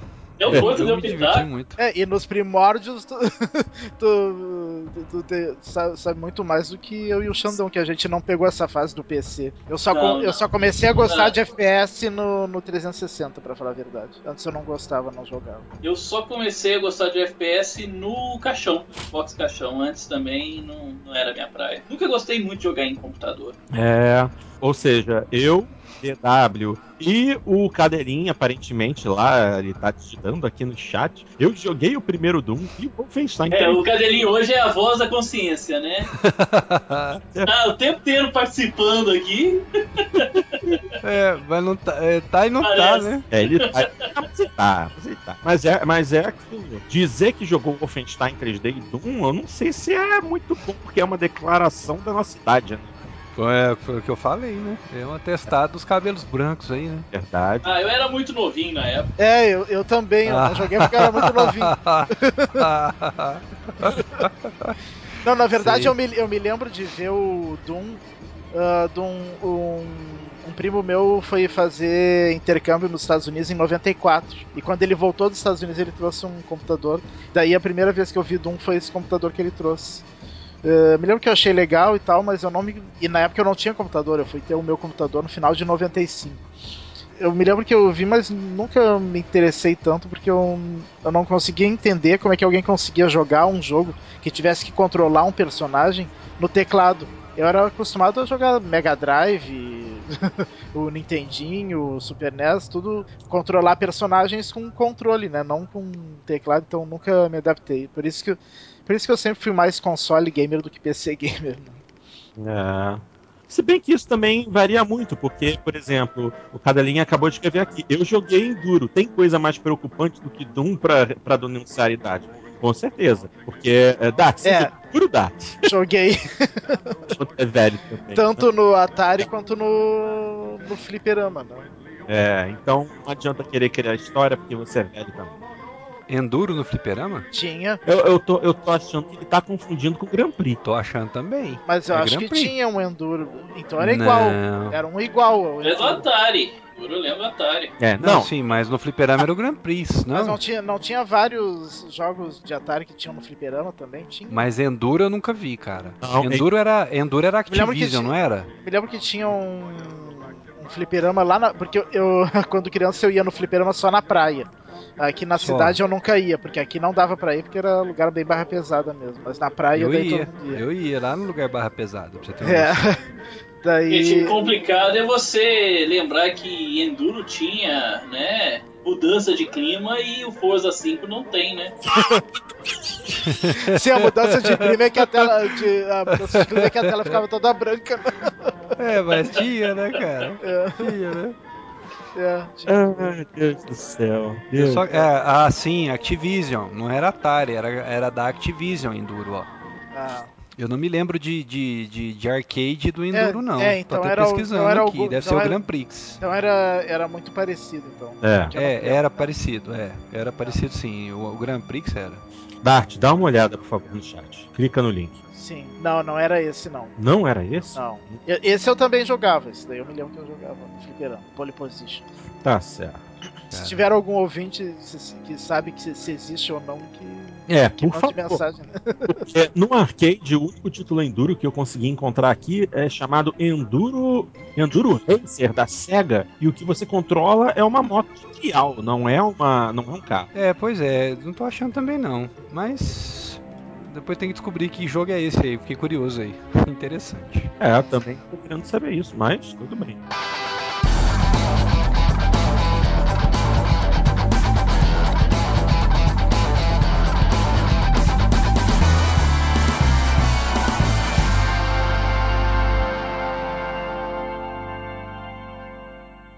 Então, minha gente, vamos dar continuidade agora com a nossa sessão de e-mails. E a primeira mensagem que chega é do nosso querido César Oliveira, mais conhecido como Animatrix Nabisco. Então, ah, essa é a mensagem que todos os nossos ouvintes queriam que chegasse. Diz assim: Olá, amigos do Jogando Papo, estou enviando este e-mail para esclarecer o significado do meu nickname, já que o pedido foi geral e aguçou a curiosidade de todos. O primeiro nome do Nick, Animatrix, realmente foi em função daquele desenho homônimo que inspirou a série de filmes Matrix. Já o segundo nome, que é o que realmente instigou a todos, vou esclarecer. Há uns 15 anos atrás, quando eu cursava odontologia na faculdade, um amigo meu chamado Dogão, após fazermos provas na faculdade, sempre ficava falando que tinha tomado um nabisco na prova, ou seja, tinha sentado no biscoito. E isso acabou virando uma mania de toda vez que alguém se ferrava ou se dava mal em algo. O comentário era sempre: putz, sentei no nabisco. E foi assim, virou um termo comum de nosso vocabulário quando alguma coisa dava errado. De tanto falar isso daí, acabei tendo a brilhante ideia de colocar este sobrenome no nickname. Quando o inventor deste termo, meu amigo Dogão, viu que eu tinha colocado esse nick, ele também rachou de rir, mas o crédito vai para ele, que foi o inventor. Apesar do meu nickname na live ser apenas Animatrix com 3x no final, quem quiser me adicionar, fique à vontade. Se eu não me engano, não teve caracteres suficientes para complementar com Nabisco, mas paciência. Quando eu hum, embucetar mais um termo utilizado por nós, que no nosso vocabulário significa comprar ou adquirir algo. Nossa, esse realmente eu não conhecia com, esse, com essa função.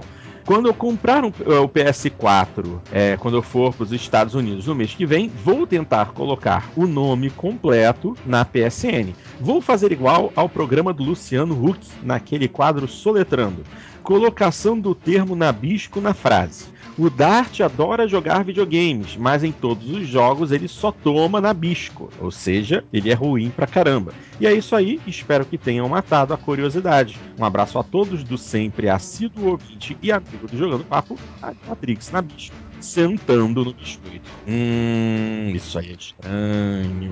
Eu acho que para os comentários, cara, precisa de uma pessoa assim com muita estrada de chão batida, né, na vida, com conhecimento de causa que é o Xandão, né? Por favor. Ah, já andei por muita estrada de chão, viu?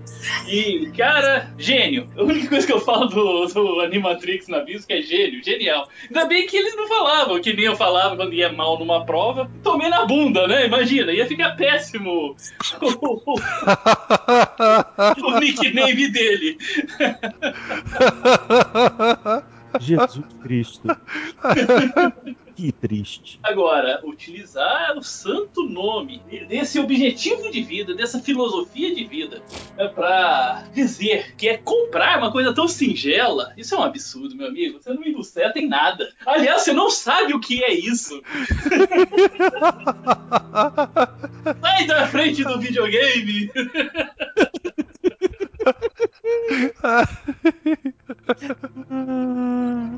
ai, ai, ai. Ai, ai, meu Deus do céu. Oh, nunca mais eu vou comprar um, um bom gutê pra comer na vida. Nunca mais. Um o quê? Um bom gutê, aquele salgadinho. Aquele salgadinho. É da nabisco, né? é da na bunda. Jamais eu compro um bom gutê na vida pra comer, cara. Porque essa realmente. Oreo eu também não compro mais pra comer. Nunca mais eu Oreo, Oreo também é? é nabisco, meu querido. Se esqueceu desse detalhe? Nunca mais compro um Oreo na vida.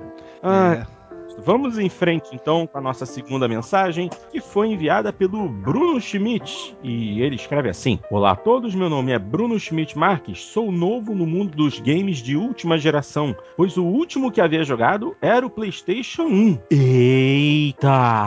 PlayStation 1? Vamos botar quantos anos aí? 15, 16. Bom, se a gente levar em consideração que em 97 saiu o primeiro Gran Turismo, nossa senhora, é realmente os 17 anos. O último jogo que ele jogou foi no PlayStation 1, tem 17 anos, 16, 17 anos, Cristo. É, isso aí realmente demorou a voltar pro, pro, pro mundo dos games, hein? Ah, continuando, ele, mora em Porto Alegre, Rio Grande do Sul. Por ironia do destino, hoje tenho um Xbox One. E devo dizer que estou gostando. Continua não tendo o jogo.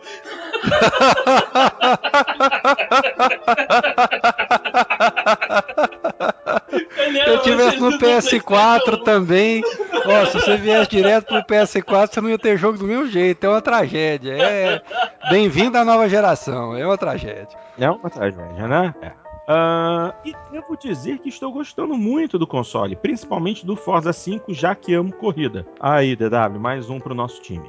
Opa, sempre bem-vindo, sempre bem-vindo. Gostaria de comentar rapidamente a polêmica do armazenamento. Hum, mamilos?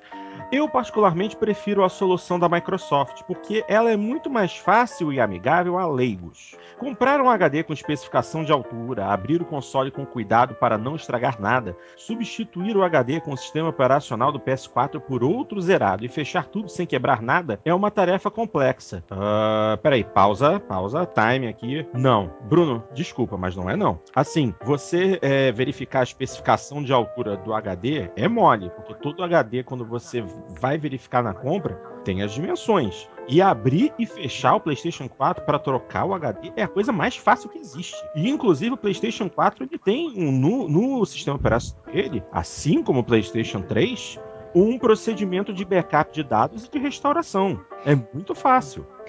é fácil pra, pra gente, mas, mas pra, pro usuário comum é, é uma complicação que eles não querem ter, né? Não, é pura verdade. Apesar de ser simples, é... Não, pra, pra maioria das pessoas é uma atividade que elas não querem fazer, entendeu? Ah, então não. o sistema do Xbox, nesse caso, né, do 360 pelo menos, é, é- é bem mais simples, né, do que você uh, abrir o console, tirar um HD, colocar e tal, tal, tal. Para muita gente isso é impeditivo. Se o cara gostasse disso, Portinho, ele tinha um PC, sabe? É, deixa, deixa, deixa eu terminar de ler então aqui a mensagem pra gente poder ah, verificar. Ahn, então ele colocou aqui que substituir o HD com o sistema operacional por um outro zerado e fechar tudo sem quebrar nada é uma tarefa complexa.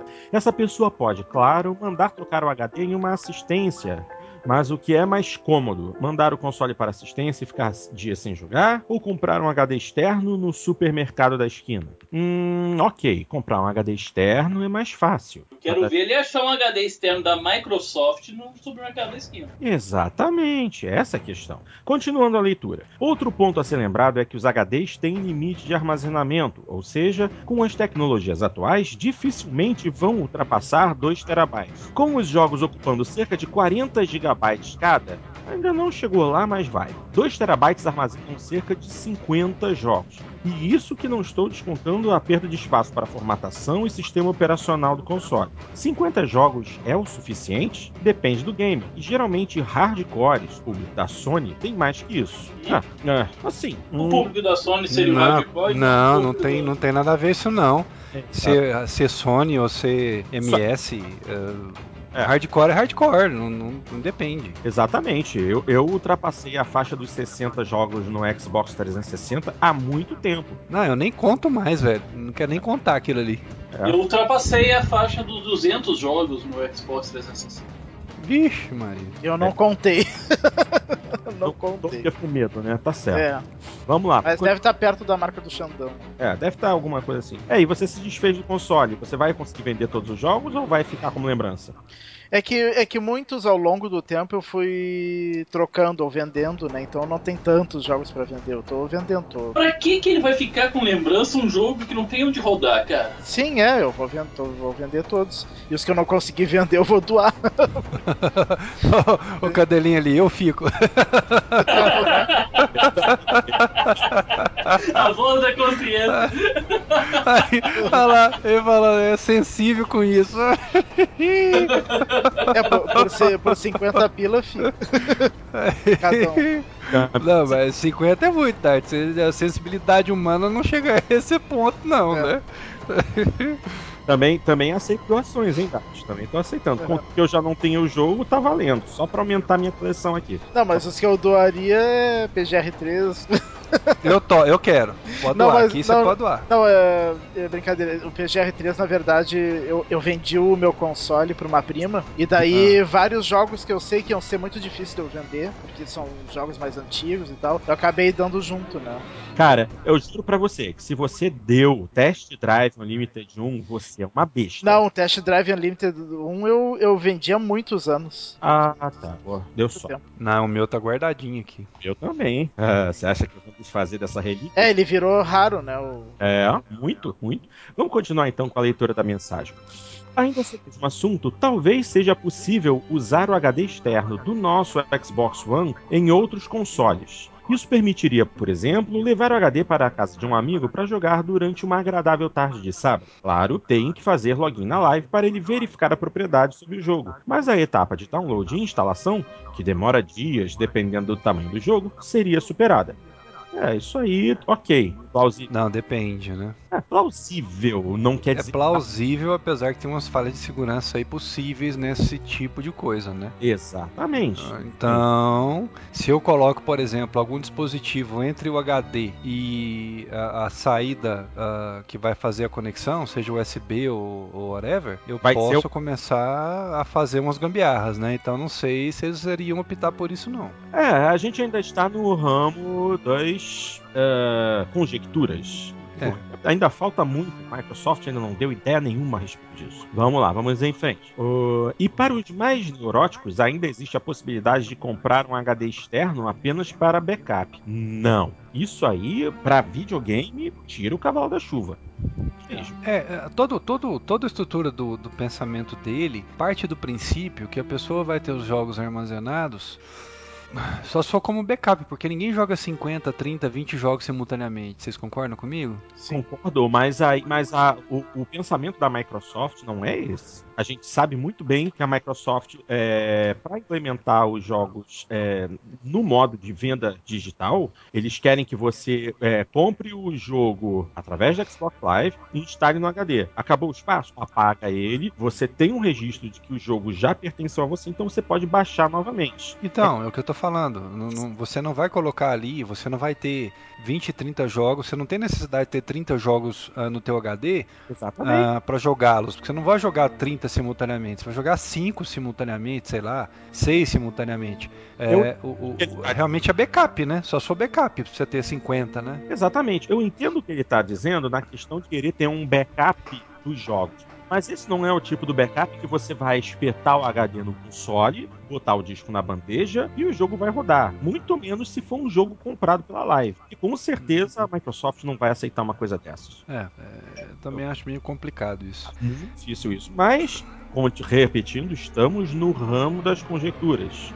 A gente tece esse tipo de comentário por conhecer um pouco o método de trabalho da Microsoft nos últimos anos eu acho muito difícil, praticamente impossível, eles é, abrirem as pernas desse jeito e permitir que você tenha um HD externo de 2 GB, 2 TB, 3 TB, 5 TB e fazer backup dos jogos. Ainda mais se você, como você está colocando, está é, dizendo que os jogos estão em disco e fazer a instalação. Não, isso a Microsoft dificilmente vai fazer muito, muito, muito, muito difícil. Mas. É, mas é plausível, sabe? Tudo que ele falou é plausível. Não, não tem nada que não seja, não, mas.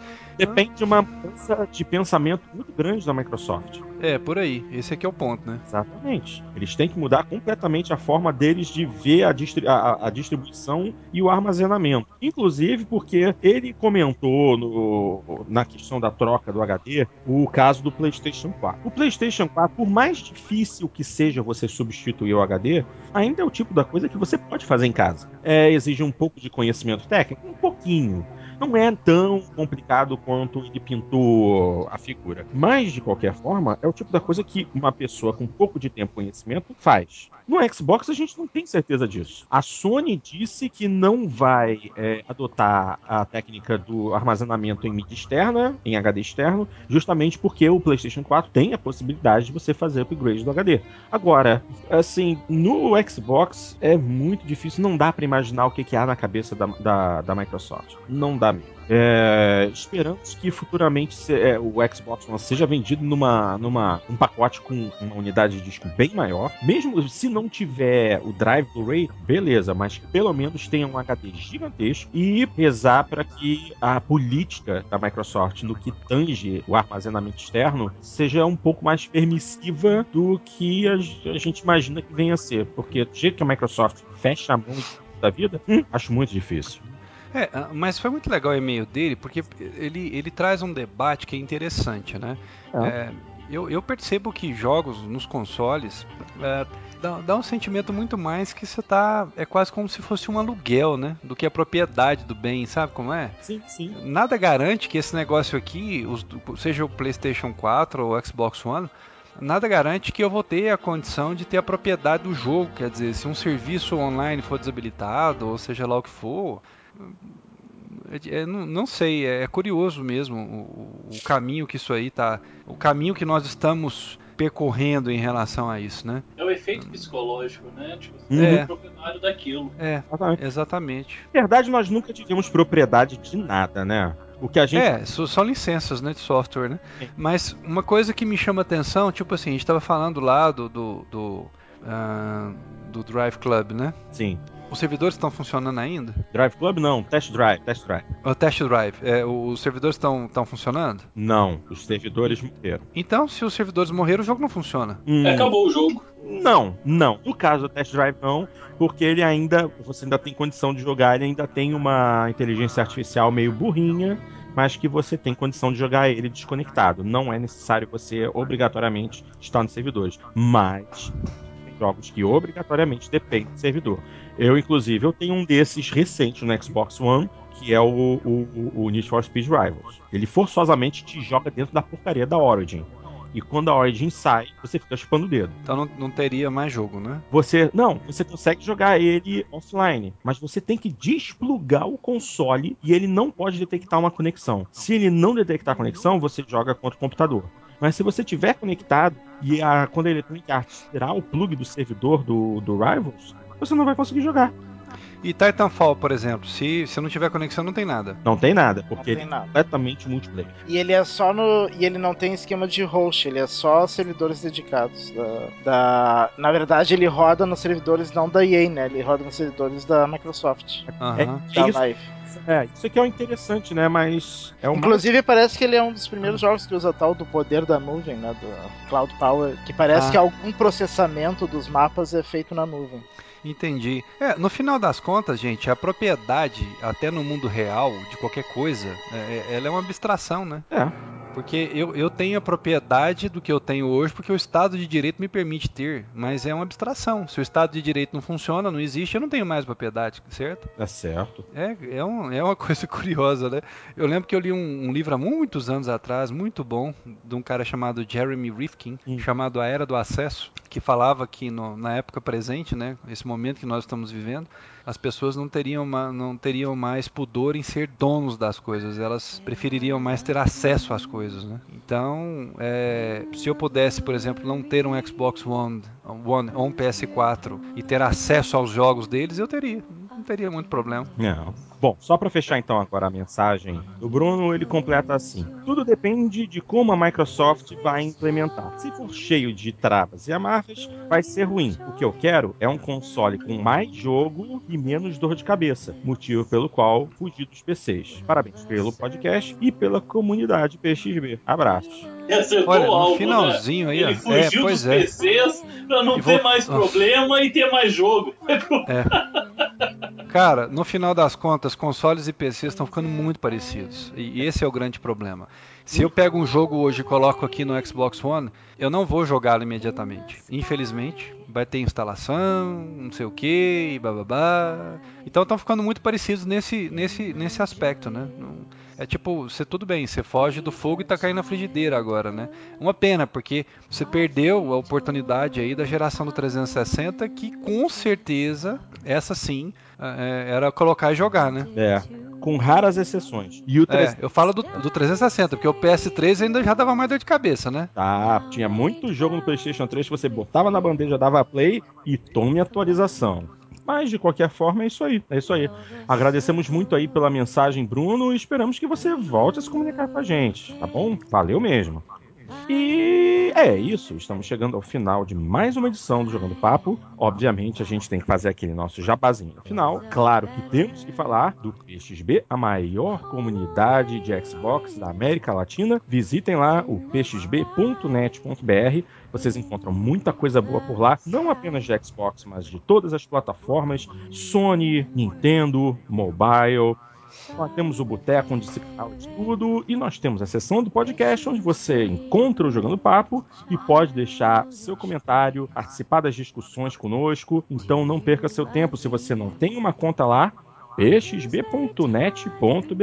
Também não podemos esquecer do nosso querido mafagrafos.net, o blog de tecnologia dos nossos queridos amigos Rafael e Edgar, também criadores do podcast Café com Mafagrafos, e também dos nossos amigos da Torre dos Gurus, no torredosgurus.com.br um blog de tudo que é bom e tudo que o nerd curte. Nossos amigos Thierry, Maiara, Fernão, Maxon, Bruno, galera. É isso aí, chegando ao fim do podcast Jogando Papo, edição número 37, e aguardamos vocês daqui a 15 dias com o Jogando Papo número 38. A todos vocês, um grande abraço e até a próxima edição. Valeu!